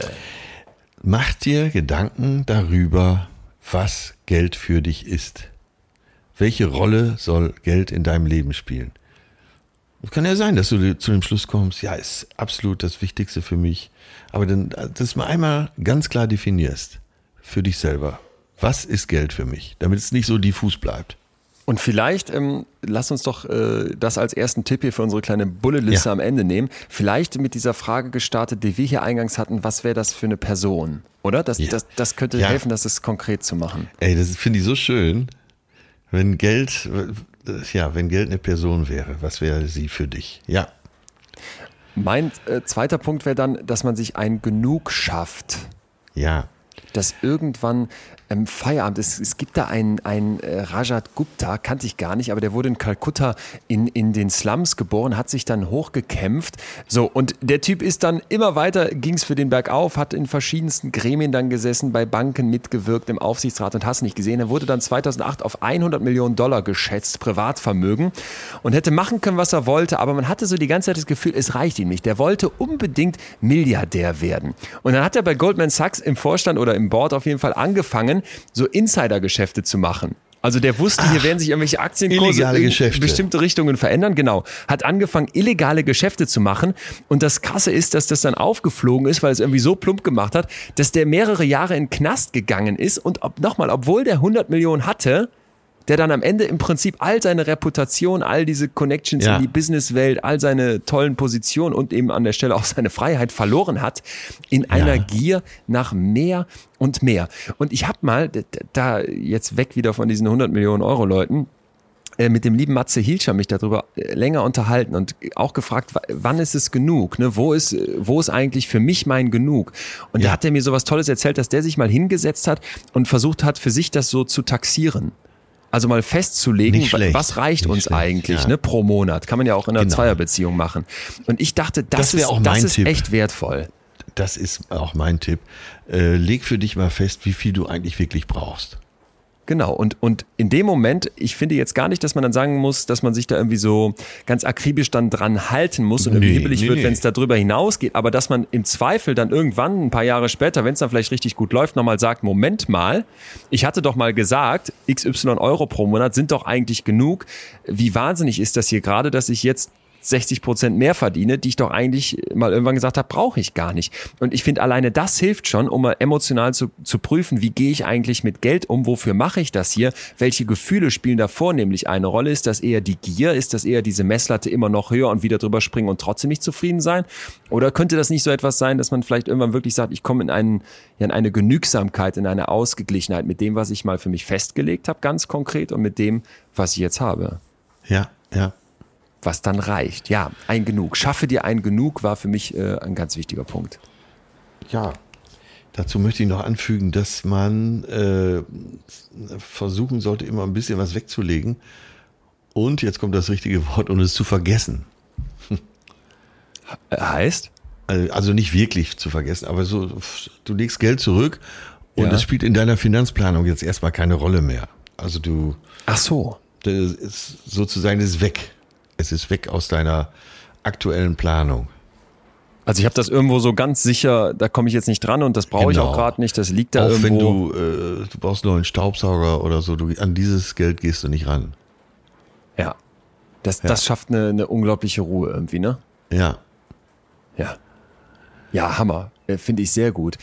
Ich habe noch was. Wenn man jetzt so überlegt, wie gehe ich mit Geld um, dann könnte man ja immer sagen, ja, ich habe den Anspruch da als ganz rationaler Homo economicus mit, ja. äh, mit meinen Investments oder wie auch immer Ausgaben umzugehen und möchte sagen, bye bye rationales Investment, hallo vernünftiges Investment, so als Kontrast. Und zwar gibt's einen Herrn Harry Markowitz, der hat den Nobelpreis für die Erforschung des mathematischen Trade-offs zwischen Risiko und Rendite bekommen. Ja. Ja. Und der wurde dann mal gefragt, wie er denn sein eigenes Geld anlegt. Also ganz kurz, wir haben ja einen Typen, der wissenschaftlich hoch ausgezeichnet wurde für die ganz rationale Berechnung davon, wie man also Geld jetzt am besten investiert. Und dann hat er in den 50er Jahren gesagt, auch ich stelle mir meinen Kummer vor, wenn der Aktienmarkt stark ansteigt und ich nicht dabei war oder wenn ja. er stark fällt und ich komplett dabei war. Und meine Absicht ist, dass ich mein zukünftiges Bedauern, mein Kummer, meinen Kummer minimiere. Also teile ich meine Beiträge 50-50 auf Aktien und Anleihen. Also einmal eine etwas sicherere Variante und einmal eben dann vielleicht mit den Aktien etwas riskanteres. Ja, das heißt, ja. der Typ, der hier komplett rational erforscht hat, worum es geht, sagt dann aber ganz menschlich, ist mir doch egal, was die Forschung da sagt, meine eigene ja. Forschung. Mein wichtigster Punkt ist, ich will mein zukünftiges Bedauern minimieren. Also, ne, diese Idee, ja, ja, dass ich jetzt dann, dass ich jetzt irgendwelche irrationalen Investments mache, darum geht's nicht. Aber andersrum den Anspruch zu haben, hey, ich muss perfekt rationale Entscheidungen im Investment treffen, das halte ich für, für undenkbar. Weil jeder von uns wirkt ja auch in einem, in einem sozialen Konstrukt. Dann hast du deine, deine Partnerin, die vielleicht sagt, muss das sein, ne? Oder von der du genau ja. weißt, die macht mir die Hölle heiß, wenn hier ähm, ich unser zusammen Erspartes äh, verprasse oder in falsche Investments stecke. Dann dann hast du vielleicht äh, Freundinnen und Freunde, vor denen du gut dastehen möchtest, weil du in bestimmte tolle Firmen mit Nachhaltigkeitsanspruch oder was auch immer, Technologien, äh, der neuesten, der neueste, der neueste Schrei investierst. Also du guckst auf dein Investment nicht irrational, aber eben auch nicht mit dem Anspruch, dass es komplett rational ist, sondern irgendwie ein Stück weit vernünftig. Und für mich ist dieser Harry Markowitz mit seinem Nobelpreis ja. ähm, dann ein super Vorbild zu sagen, ich gucke einfach, dass ich möglichst wenig Kummer habe. Oder? Ja, so einfach. Ja, ja, ja, ja, ja. Äh, da schlägt, äh, ich habe jetzt so einen ganz praktischen Tipp. Äh, eigentlich würde ich mal sagen, speist er sich aus derselben Quelle. Aber wir machen es ungefähr 500 Nummern kleiner. Und zwar, wie soll ich sagen, schafft dir, werd dir darüber klar, wo deine Leidenschaft liegt. Sei es ein Hobby oder sonstige Sachen und, und leb das aus, weil wenn du zufrieden bist und das eine Leidenschaft irgendwo führt, dann bist du nicht so in Gefahr, dein Geld für irgendeinen Schund auszugeben. Ah. Weißt du, was ich meine? Ja. Du, ähm, auch da also, dass ich für mich klar habe, warum eigentlich? Was ist mein Warum? Was genau. mache ich hier? Wohin möchte ich wirken? Ja. Also man könnte auch sagen, gib deinem Leben Sinn. Dann gibst du wahrscheinlich nicht für so viele unnütze Sachen Geld aus. Da, dafür bist du auch ein gutes Beispiel. Äh, du lebst ja, du bist ja sehr zufrieden mit deinem Leben. Das äh, kann ich ja beobachten. Und deswegen hast du wahrscheinlich auch gar nicht den Drang, irgendwas mit Luxus zu befriedigen. Ja, aber Atze, ich habe auch, ich habe ja auch die dunklen Momente und dann sitze ich da und denke, einerseits bin ich total zufrieden mit meinem Leben und andererseits habe ich so so viele Fragezeichen dann auch immer wieder und frage mich, hey, ne, tut das jetzt Not, dass du heute Abend noch bis 22 Uhr an an dem Depressionspodcast mit rumschraubst, damit das fertig wird und so gut ja. wird? Muss ich jetzt noch ein Zusatzinterview führen, um wirklich das ganze Bild zu haben und denke mir dann jetzt immer wieder, ja, ich muss und ich mach's und ich will's äh, und und das kann aber auch ein Stück weit auch bestes Beispiel Leidenschaft in so eine in so eine obsessive Leidenschaft reinkippen. Ne? Das haben wir mal in der, in der allerersten Folge haben wir über Leidenschaft gesprochen, wo du ja. dann plötzlich merkst, hey, es, es kann auch zu viel werden. Also ich glaube auch dabei finde ich die, den Grundgedanken zu sagen, habe ich eigentlich für mich einen Sinn identifiziert und das mal neben mein, mein Gel meine Geldüberlegungen gelegt, finde ich total gut. Bei der ja. Leidenschaft muss ich sagen, es ist schön, dass das von außen von dir so beobachtet ist. In meinem Innern sieht es manchmal dann aber auch irgendwie doch noch ganz anders aus. Ja, man kann ja immer alles weißt übertreiben. Das sagt ja. äh, der Typ hier, der so exzessiv feiert, dass es schon äh, bedenklich ist. Ja, ich neige zu Exzessen, äh, vielleicht du ja auch. Und wenn's Wir hätten alle so Bock, mit deinen von Rewe gelieferten Spirituosen auf dieser Yacht jetzt mitzufeiern. Katamaran, jetzt, Irgendwann nehme ich euch alle mit, wirklich. Geil. Ich habe noch einen letzten für dich zum, äh, ja, zum, zum Anfang nochmal ein Stück weit zurück, weil du eben das angesprochen hast, hey, es gibt doch irgendwelche Untersuchungen, die zeigen, dass reiche Leute dann sich ja. nicht mehr so moralisch verhalten. Jetzt kommt der Clou. Hier konnte gezeigt werden, dass sich nicht die tatsächlich Reichen, das wurde da gar nicht untersucht, irgendwie unmoralisch verhalten, sondern selbst die, die plötzlich fiktiv reicher werden. Und die Überschrift für diesen Punkt ist für mich Übe Demut. Also ja. pass auf. Oh Gott, ja. Ja? Ja, für alles, für alles. Aber hier bei diesem Thema heute ganz besonders bei Geld und unserem emotionalen Umgang mit Geld finde ich auch ganz besonders. Sozialpsychologe Paul Piff 2013 hat ein Experiment durchgeführt. Ich sag's dazu, ich habe Ewigkeiten nach dieser Originalstudie jetzt gesucht, ich habe sie nicht gefunden. Der wird ähm, unter anderem auch auf der Uni-Seite zitiert mit einem mit einem Artikel in, in ich glaube New York Times Magazine. Also äh, das gab's wohl, das will ich jetzt gar nicht in Frage stellen. Ich habe die wissenschaftliche Studie nicht dazu gefunden. Da bin ich immer etwas skeptisch. Das ja. sage ich dazu und erzähle jetzt trotzdem, weil es so weil so spannend ist, wie die das gemacht haben, in der Hoffnung, dass dass das alles soweit passt, konnte es aber nicht genau prüfen. Achtung, der Typ ja. lässt Menschen Monopoly spielen, allerdings ja. unter unterschiedlichen Bedingungen. Ja, mhm. es gab reiche Spieler und eben nicht reiche Spieler. Der hat 100 Paare per Zufall ausgewählt. Ja. Also eins gegen eins. An der University of Berkeley haben die die eingeladen und dann haben die halt eben vorher bestimmte Regeln festgelegt. Also die reichen Spieler entschieden per Münzwurf. Ja, es war Zufall, ob du jetzt ein reicher Spieler bist oder nicht. Die haben ja. doppelt so viel Geld bekommen ja, ja, ja. Zum ja. Start, aber auch beim Zug über Los und pass auf, die durften mit zwei Würfeln würfeln, während die ja, armen. Spieler das alles nicht bekommen haben und auch nur ein Würfel. Ich kenne das Experiment und finde ich auch sensationell. ist ja so, wie ich eben schon sagte, dass die Reichen auf der Titanic äh, noch mehr ja. davon ausgingen, dass sie ein Recht darauf haben, im Rettungsboot ja, zu sitzen. Ne? Ja, ja, ja, ja, ja, Aber Achtung, pass auf, es geht, es geht dann richtig los. Die Leute fangen also an. Wir haben zwei ungleiche Ausgangspositionen, arm und reich. Und ja. für den Spielerfolg waren ja jetzt im Prinzip irgendwie Fähigkeiten und dein Talent und selbst das Glück durchs Würfeln relativ äh, irrelevant, weil dadurch, dass du viel mehr Kohle hast, mit zwei Würfeln würfeln darfst, jedes Mal doppelt so viel Geld bekommst, wenn du über losgehst, hat, hat der arme Spieler ja schlichtweg keine Chance. Was passiert jetzt? Die Reichen fangen an, ihren Reichtum zur ja. Schau zu stellen. Also man hat die dann gefilmt und konnte zeigen, dass die mit dem Püppchen so viel fester aufs Spielbrett hauen, dass die in so eine Schüssel, die da steht mit ja. Brezeln, viel öfter reingreifen. Stimmt, die essen auch mehr. Die so. essen die ganze Zeit mehr. Und haben auch das Gefühl, es steht ihnen zu. Genau all das. Die verhalten sich also so richtig dominant. Und jetzt kommt's zum Schluss werden die dann im Prinzip, äh, nachdem die übrigens auch noch den Ton rauer haben werden lassen, ich kann mir hier alles leisten und du schuldest mir noch Geld und bald geht dir das Geld aus, ich bin da unerreichbar. Zum Schluss haben diese reichen Spieler ihre Privilegien vergessen. Man hat dann am Ende gefragt, wie es euch ergangen bei diesem Spiel. Ja, und die reichen Spieler, die einfach nur per Münzwurf reicher gemacht wurden und offenbar einen riesen Vorteil hatten, die haben dann gesagt, dass es ihr Talent war.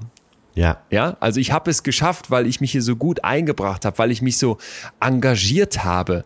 Also man hat die dann gefragt, ihr habt doch zwangsweise quasi gewonnen und die haben gesagt, nein, nein, äh, da fehlte denen dann jede Einsicht, dass sie das irgendwie einfach geschenkt bekommen hatten. Und ja. das ist so ein Stück weit etwas, wo ich nochmal immer wieder äh, versuche selber mich auch ganz bewusst zu ermahnen und an, an die, wie gesagt, äh, da manchmal ja sehr froh bin, dass meine Mutter mir eben diese Erfahrung immer aus der Hauptschule mit, mitgeteilt hat und man ja auch selber Leute kennt, wo es einfach finanziell ja. ganz anders läuft.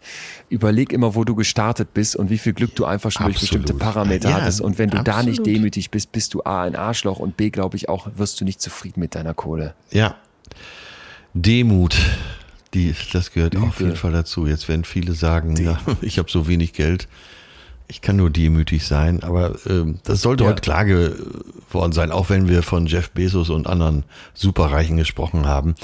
Äh, es geht natürlich für uns alle um den ganz normalen Umgang mit Geld und eben die Frage, was bedeutet Geld für mich? Was ist Geld für mich? Und was wäre das für eine Person für mich? Was habe ich für eine emotionale Beziehung?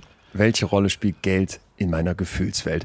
Ja. Puh, ja, nicht ganz einfaches Thema, aber ich war ähm, sehr, sehr angetan davon, dass es heute mal ein Stück weit vielleicht gar nicht so wissenschaftlich war. Du hattest ja super viele Punkte dabei und auch finde ich diese Geschichte mit dem Milliardär, der da so zufrieden auf den Ballneisee guckt in Essen, das wird mir nicht mehr aus dem Kopf gehen. Also da war viel an Denkanstößen drin. Vielleicht wieder mal auch einige Fragezeichen. Das Sollen wir den nicht mal interviewen gesagt. demnächst? Den müssen, wir, den müssen wir hier mal ranholen. Und dann machen wir das. Immer äh, mal mit einem Milliardär sprechen. Wie viel Geld hat er so in der Hosentasche, wenn er unterwegs ist? Gar nichts, das hat sein Assistent. ähm, das ist ein Hubschrauberpilot im Köfferchen. Und wie viel gibt der pro Monat aus? Weiß der das? Weil der wird ja zig Konten. Den musst du hier hinholen. Ja, äh, ja, dann machen wir mal äh, zum, äh, zur Zufriedenheit, Lebenszufriedenheit oder so. Machen wir mal eine Frage. Traumhaft. Traumhaft. Oh, Nächste Woche schulden wir zusammen aber, hin. Der wohnt auch so. Da fahren wir, fahren wir, gerne, fahren wir, lassen wir uns abholen von, seinen, von seiner Reiterstaffel. Äh, nächste Woche hatten wir jetzt gesagt, machen wir Porno, oder? Ja. Und, stand zumindest äh, auf der Liste. Ja, ja, lass uns das machen. Äh, das ist ein Thema, was mir leicht fällt. Äh, und ich, du weißt, ich bin dann schon auf dem Boot und da muss ich ja ein ruhiges Plätzchen finden, um. Ja. Äh, ich werde mich in der nächste Woche nackt vors Mikrofon setzen übrigens. Oh Gott. Dann machen wir den bei Insta Live. Wir haben außerdem äh, Wünsche bekommen, was mich sehr gefreut hat. Mobbing wurde sich immer wieder gewünscht. Das ähm, haben wir, glaube ich, schon auf die Liste oder sollten es auf die Liste setzen. Ja, hatten wir Und, schon öfter ähm, mal. Ja. Haben wir schon öfter mal gehört. Ihr alle da draußen wisst, tut ran. Also schickt uns Mails post.leonwinscheid.de oder schreibt uns das in die Kommentarfunktion unter diese ähm, Bewertung von, von der jeweiligen App, wo ihr den Podcast hört. Das kommt bei uns an und freut ja. uns riesig. Äh, und ich würde sagen, lieber Atze, mit Blick auf die Uhr, Time is Money. Tschüss, oder? Ja, du musst tschüss. los. Deine Mach's Schergen, gut. Und das Schiff Leon, wann immer du Zeit hast, komm aufs ja, Boot. Ja, ey, ich, ähm, ja, du, Zeit, Zeit, Zeit. Was Zeit nützt das und, ähm, schönste Boot, wenn man keine Freunde drauf hat? Ich hätte großen Bock. Jetzt aber erstmal ähm, genieße ich hier den gerade aufkommenden Regen, der hier auf mein Dach prasselt. Tschüss, Atze, mein Lieber. Mach es ja, Tschüss, mon Leon. Au revoir. Das war Betreutes Fühlen. Der Podcast mit Atze Schröder und Leon Windscheid. Jetzt abonnieren auf Spotify, Deezer, iTunes und überall, wo es Podcasts gibt.